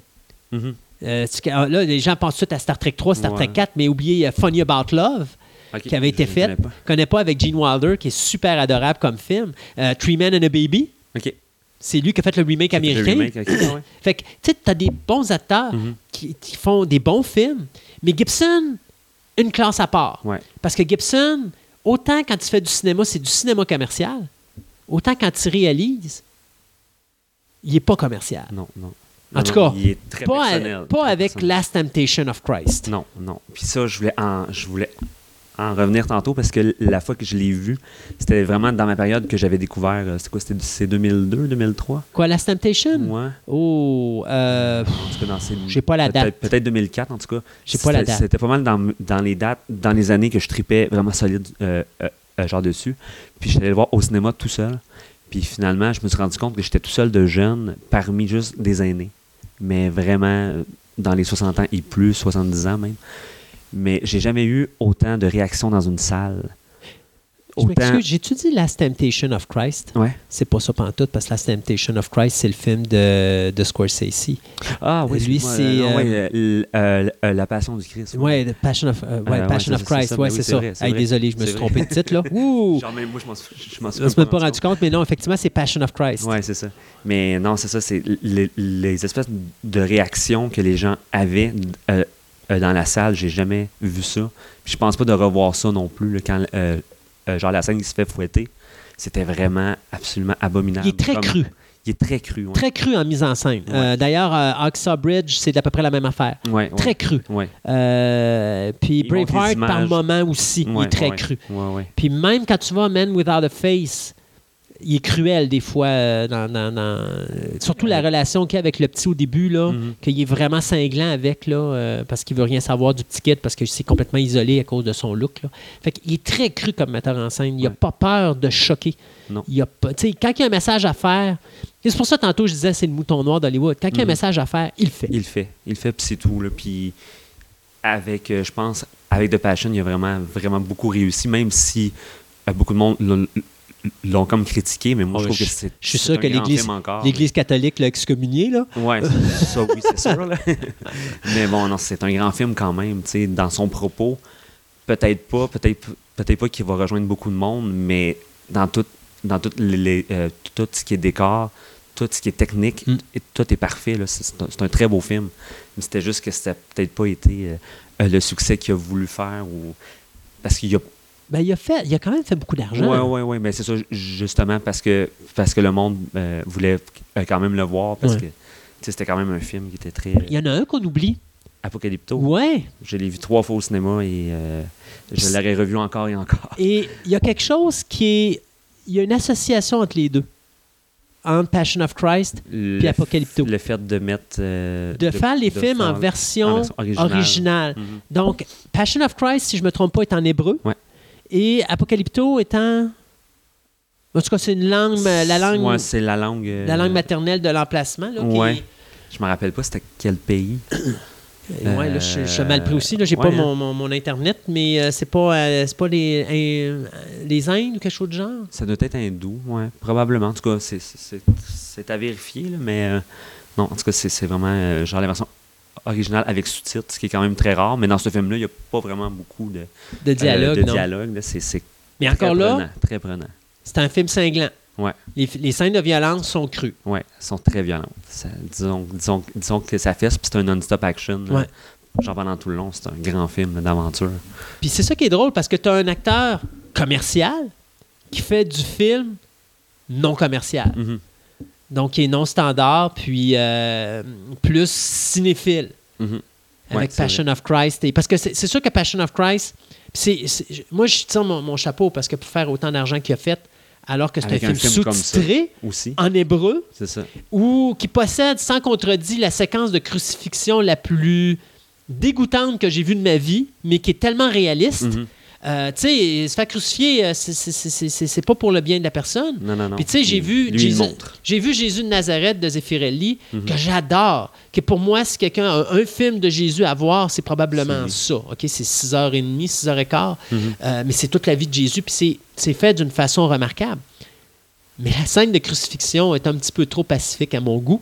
Euh, J'aurais rajouté la séquence La- avec euh, la, la version, scène, ouais, euh, ouais, la version Mel Gibson à travers, là. puis ça Un été Scott, là. Ouais, c'est ça. Plus réaliste, là. Toute la séquence, quand il se fait capturer, j'aurais mis euh, toutes les séquences de Mel Gibson à la place. Mais c'est ça la- la- la- la- que j'aime de Mel. C'est qu'autant il est commercial, acteur, il n'a pas peur de prendre des risques. Mhm. Puis là, il se dit, regarde, si vous même pas ça, euh, moi, je suis un artiste, voilà ce que je vous présente. Mhm. Puis ça, j'aime ce côté-là de Mel Gibson. C'est un gars. Puis c'est pour ça, tantôt que je disais, c'est le petit mouton noir d'Hollywood parce qu'il n'est pas contrôlable à ce niveau-là. C'est ça. Il Lui, fait ce qu'il a envie de faire. il fait ce qu'il veut. Mm. Ça, c'est- très remarquable pour, un- pour un acteur aujourd'hui. Alors, c'est un grand homme, là, vraiment. Ça a été le, mon grand coup de cœur de tous les acteurs, là, euh, je pense, avec Clint Eastwood, peut-être James Dean aussi. Mm. Que, que James Dean, ils ont- ils ont toute cette espèce de d'intensité dans les yeux aussi quand tu les vois acter. Euh, même que j'ai pensé peut-être tantôt aussi euh, un, autre, un autre acteur d'aujourd'hui qui est vraiment très axé là-dessus sur, sur- sur- sur l'intensité, c'est euh, Joaquin Phoenix. Oui. Lui, là, c'est un acteur vraiment qui, qui va quand même grimper encore plus haut qu'on pense. S'il peut se calmer, puis s'il peut finir par décider ce qu'il veut faire de sa vie, oui, effectivement. Ouais, ouais, ça c'est vrai. Parce Ça, que. Joaquin Phoenix, euh, euh, puis il l'a pas eu facile. Il y a eu son frère qui, qui, qui a quand même eu son, son suicide, Ouais. puis après ça, il y a eu tous ses problèmes de, de ci, de ça. Mhm. Fait qu'à un moment donné, il est tombé dans sa phase de bon, je veux devenir musicien, je veux me laisser pousser à la barbe, puis euh, je veux plus qu'on me reconnaisse. Est-ce que tu avais vu ça, pourquoi il avait fait ça? Euh, non, En fait, c'était comme un, un- un genre de statement pour faire un film qui s'appelle euh, I'm Still Here, OK. qui, qui était comme le frère de Ben Affleck, qui, est- qui est Casey Affleck, qui a dit pendant deux ans, tu fais plus de films, tu te laisses, pousser- euh, tu te la laisses barbe. euh, euh, genre pousser la barbe, puis on va faire comme une genre de fausse tournée de bar pour tes chansons rap, mais c'est dans le but de faire le documentaire. Ah oui, ça, je savais Donc, c'était vraiment juste pour ça. Donc, donc c'était pas vraiment des choix de vie, non, c'était vraiment juste pour le, pour pas. Le documentaire. OK, parce que Ouais, moi, je pensais vraiment, parce qu'à Ah, un moment non, donné, non, il avait complètement Ouais, ça. déconnecté de la, de- de- le domaine. euh, Il, était viré fou, mais je sais pas si tu as vu euh, euh, euh, The Master Non, pas de, encore. euh, de Paul Thomas Anderson. Il y a comme une scène dans une prison. Tu regarderas cette scène-là, là, lui, c'est intensité fois 1000. là. J'ai jamais vu un, Un comédien? un- Ouais, c'est ça, genre comme ça. là, C'était vraiment hallucinant. là. Ouais, tu regarderas ça. Anecdote de. Mel Gibson. Anecdote de Mel Gibson. Veux-tu savoir comment il a eu son rôle de Mad Max? Ah. Oh! La sais-tu celle-là? Attends un petit peu. Attends un peu. Là, il faut se rappeler que Mel Gibson prend de l'alcool depuis l'âge de 13 ans. Ok, non, non, je la sais pas. ça. OK? Alors, il y a son audition pour faire Mad Max très tôt le matin. 13 ans. Ok. Et la veille, il se prend une fichue de brosse. Il dort pas de la nuit. Et il se ramasse à son rôle pour l'audition de Mad Max. Et il était tellement poqué, il avait de l'air tellement magané, puis il était tellement dedans que George Miller a dit T'es Mad Max. C'est comme ça qu'ils ont eu son rôle. A- Aussi facile que ça. aussi facile que ça. Il n'y a quasiment rien eu à faire. Il est simplement rentré dans la pièce. Il était, il, était pas sous, mais je veux dire, il avait la gueule de bois. Il n'avait pas dormi de la nuit. Puis il a fait son rôle, mais comme complètement, là, parce que Max, c'est aussi un anti-héros aussi, c'est pas Oui. un héros. Fait, Non. Fait qu'il a peut-être vu comme ça, il a fait comme. Oh! euh, lui, il a comme une gueule. Ouais. euh, ah ouais, je vais le lui. Exactement. C'est parfait. C'est comme ça qu'il a eu son rôle. hey, Jonathan, un gros merci. Merci à toi. Puis j'ai cru entendre dire que une de tes vedettes favorites allait être probablement dans ta prochaine chronique, Ah, mais on- on en on reparle dans une coupelle de semaines. Parfait. Bye bye. Bye bye.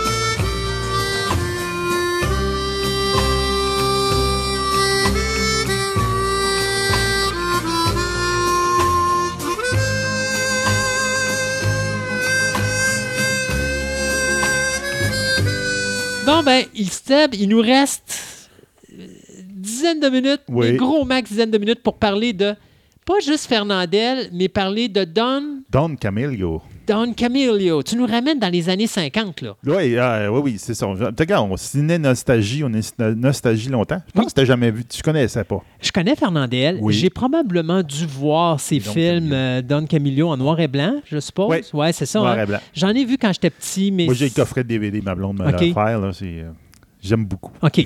Un jour. Un jour, ben c'est ça. Donc, euh, Don Camillo, exactement, c'est qui ou c'est quoi?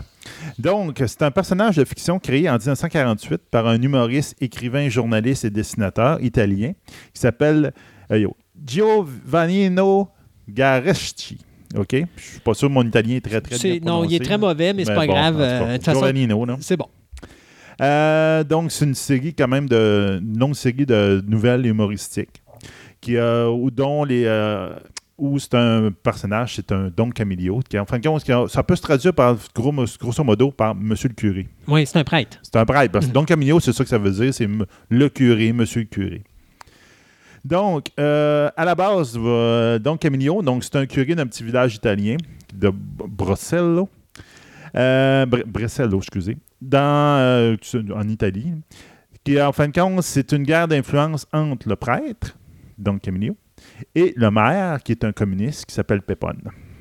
Qui s'appelle comment? Pépone. Pépone. Pépone. Hein, Ils ont vraiment des noms très italiens là, de 1940. Et bien sûr, on prend un acteur qui est Fernandel pour jouer le rôle. Ça, ça va, Ben c'est oui. parfait, c'est parfait. 1946, c'est c'est là la date où ça se passe. En tout cas, le premier euh, opus de la série commence là. OK? Comment de livre?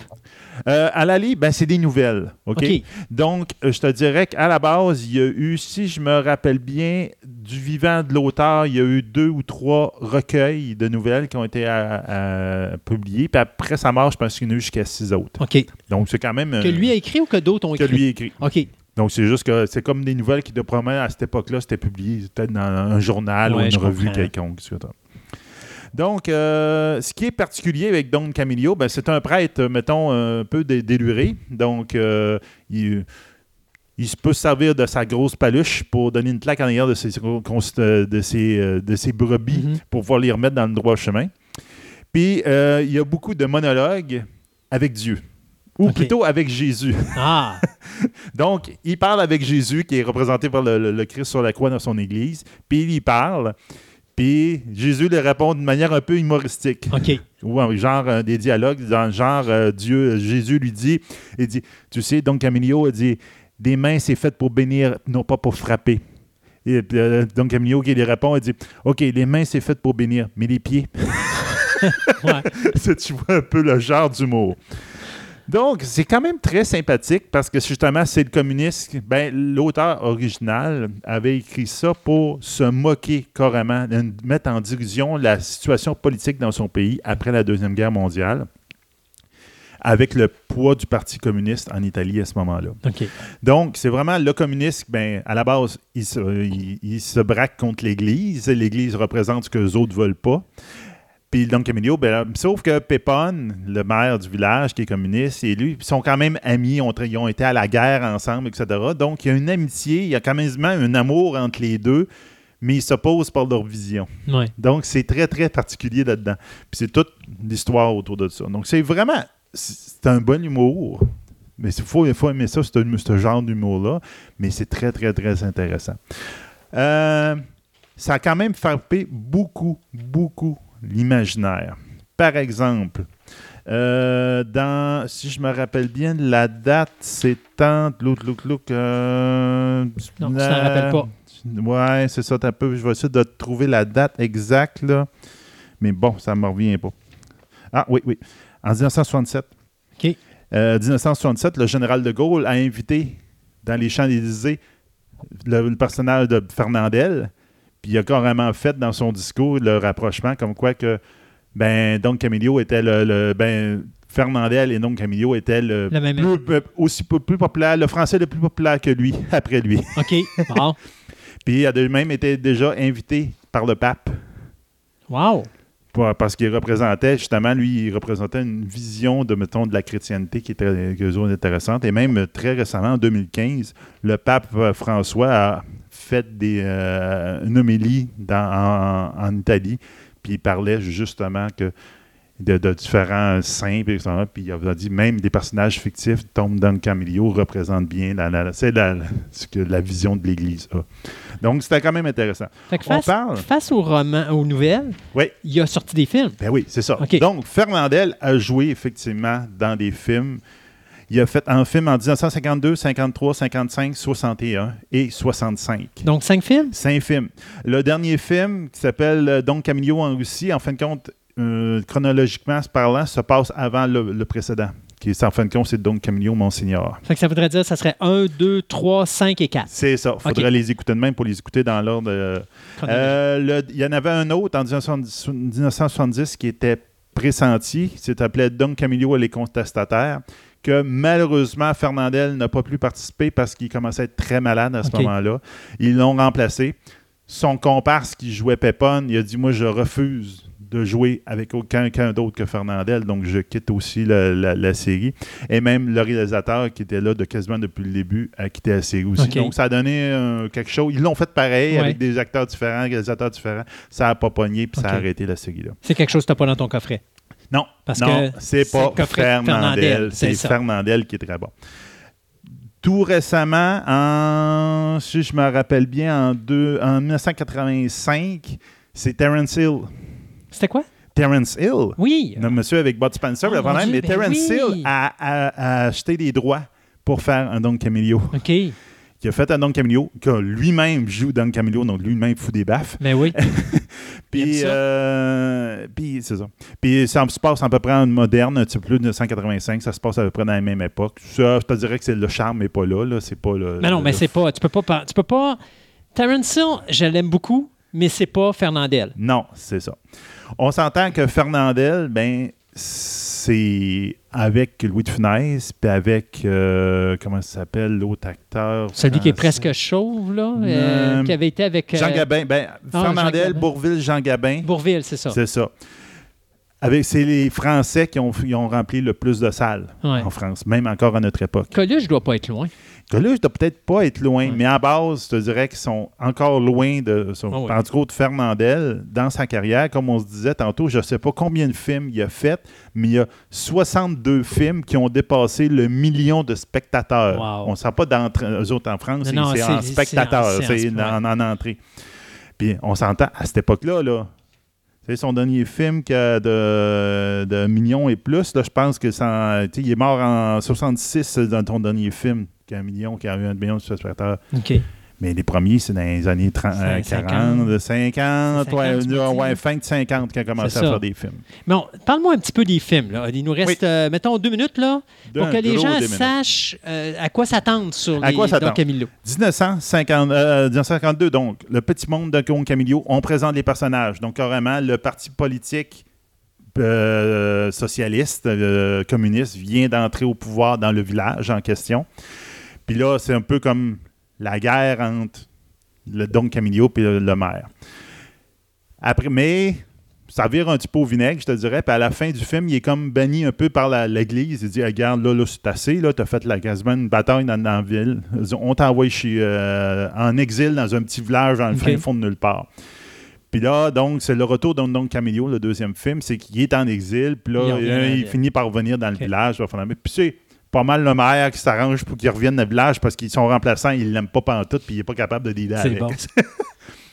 Puis après ça, c'est la, la troisième, c'est la grande bagarre de Don Camillo. Puis après ça, il y en a un Don Camillo en Russie, comme on disait, le cinquième. Qui, euh, donc là, en Russie, c'est carrément, ils vont faire un, un voyage, mettons, culturel en Russie, où là, euh, Don Camillo, il va là pour, euh, pour aider, euh, voir un peu la, la religion là, puis tout. Puis Pépon, lui, il va aller voir parce que la Russie, c'est la mère patrie Ouais. du communiste. Donc là, il va là pour euh, aller prendre des, euh, des galons. OK. Si, vite, là, parce que c'est une dernière minute de jeu, Oui. euh, à quoi qu'on faut s'attendre avec les films? C'est de l'humour, mais c'est de l'humour subtil, je te dirais. Y a- y a- ça ne sera pas des grimaces à la Louis de Phénomène. C'est pas de l'humour gras, mais c'est de l'humour, je te dirais, Plus cérébral? plus cérébral un peu plus. Puis c'est c'est que c'est c'est un film qui te fait sentir bien. Je te dirais. C'est qu'au bout de la ligne, ils chicanent ces deux personnages-là, mais qu'au bout de la ligne, sais, à un moment donné, il y a un, euh, Pépon, un- il y a un nouvel enfant, puis Dom Camillo ne veut pas le baptiser, surtout que l'autre veut l'appeler Lénine. Là, ce n'est pas question. Donc là, il ne veut pas le baptiser, mais il dit faut que je le baptise. Il dit, Garde, Ouais. sinon, ça va être une brebis égarée. Puis, ça va... puis au bout de la ligne, il dit Garde, on... sais, Pépon, il finit par venir. Il vient en cachette. Parce qu'ils sont partis, il veut pas Ouais. qu'il il fasse ba- baptiser son enfant parce que c'est une trahison au parti. Non, il vient en cachette puis il dit on lui a donné un deuxième nom, on l'a appelé. Puis en fin de compte, c'est un des noms de Don, Don Camillo, c'est un de ses noms de famille. Puis il dit OK, garde, je vais te le baptiser. Là, avec ça, dit, On Dieu. Dieu, ah, c'est ça, ça va, ça va, Ça euh, va un va euh, mitiger l'autre. Euh, donc, c'est des affaires qui existent en coffret DVD. Oui, il existe en DVD, c'est pas un problème. Est-ce qu'ils sont Puis vous tous en pouvez noir en et blanc? trouver beaucoup en- sur YouTube. Oui. Est-ce qu'ils sont tous en noir et blanc? Oui, tous en noir et en blanc. C'est toute l'époque noir et blanc. Juste pour que les gens puissent savoir. Ça a été tourné sur location, donc carrément au village de Procello, en Italie. Donc, ça fait des très beaux décors. Puis, même. Puis c'est un peu, euh, je te dirais, un, un peu une ode un peu à- au, au système rural. Tu sais, un peu comme euh, euh, le château de ma mère. Oui, oui, oui. Tu sais, Oui. un peu dans ce genre-là que... Manon des Sources, Manon des Sources, ouais. Donc, c'est ça, la vie rurale puis la vie de communauté. là, C'est un peu aussi une ode à ça. C'est bien... J'ai beaucoup aimé. c'est Ça vaut la peine d'être vu. là. Sébastien, Merci. merci beaucoup. Hey! Et à vous, les auditeurs, merci encore d'avoir été avec nous cette semaine. Et euh, revenez-nous dans deux semaines. Puis n'oubliez pas, là, vous- quand vous écoutez notre chronique ou si vous écoutez sur iTunes, Google ou whatever, laissez-nous Des, des commentaires. Puis si Euh, vous voulez, justement, ouais. donc Camilio, faire des. des euh, Pensez aux autres qui pourraient nous croiser, puis vous pensez que ça pourrait les intéresser. C'est à ça que ça sert. Et, euh, et puis, on apprécierait ça beaucoup. Ça serait super gentil. Et euh, on vous dit à la prochaine pour une autre émission de Fantastica. Fantastica.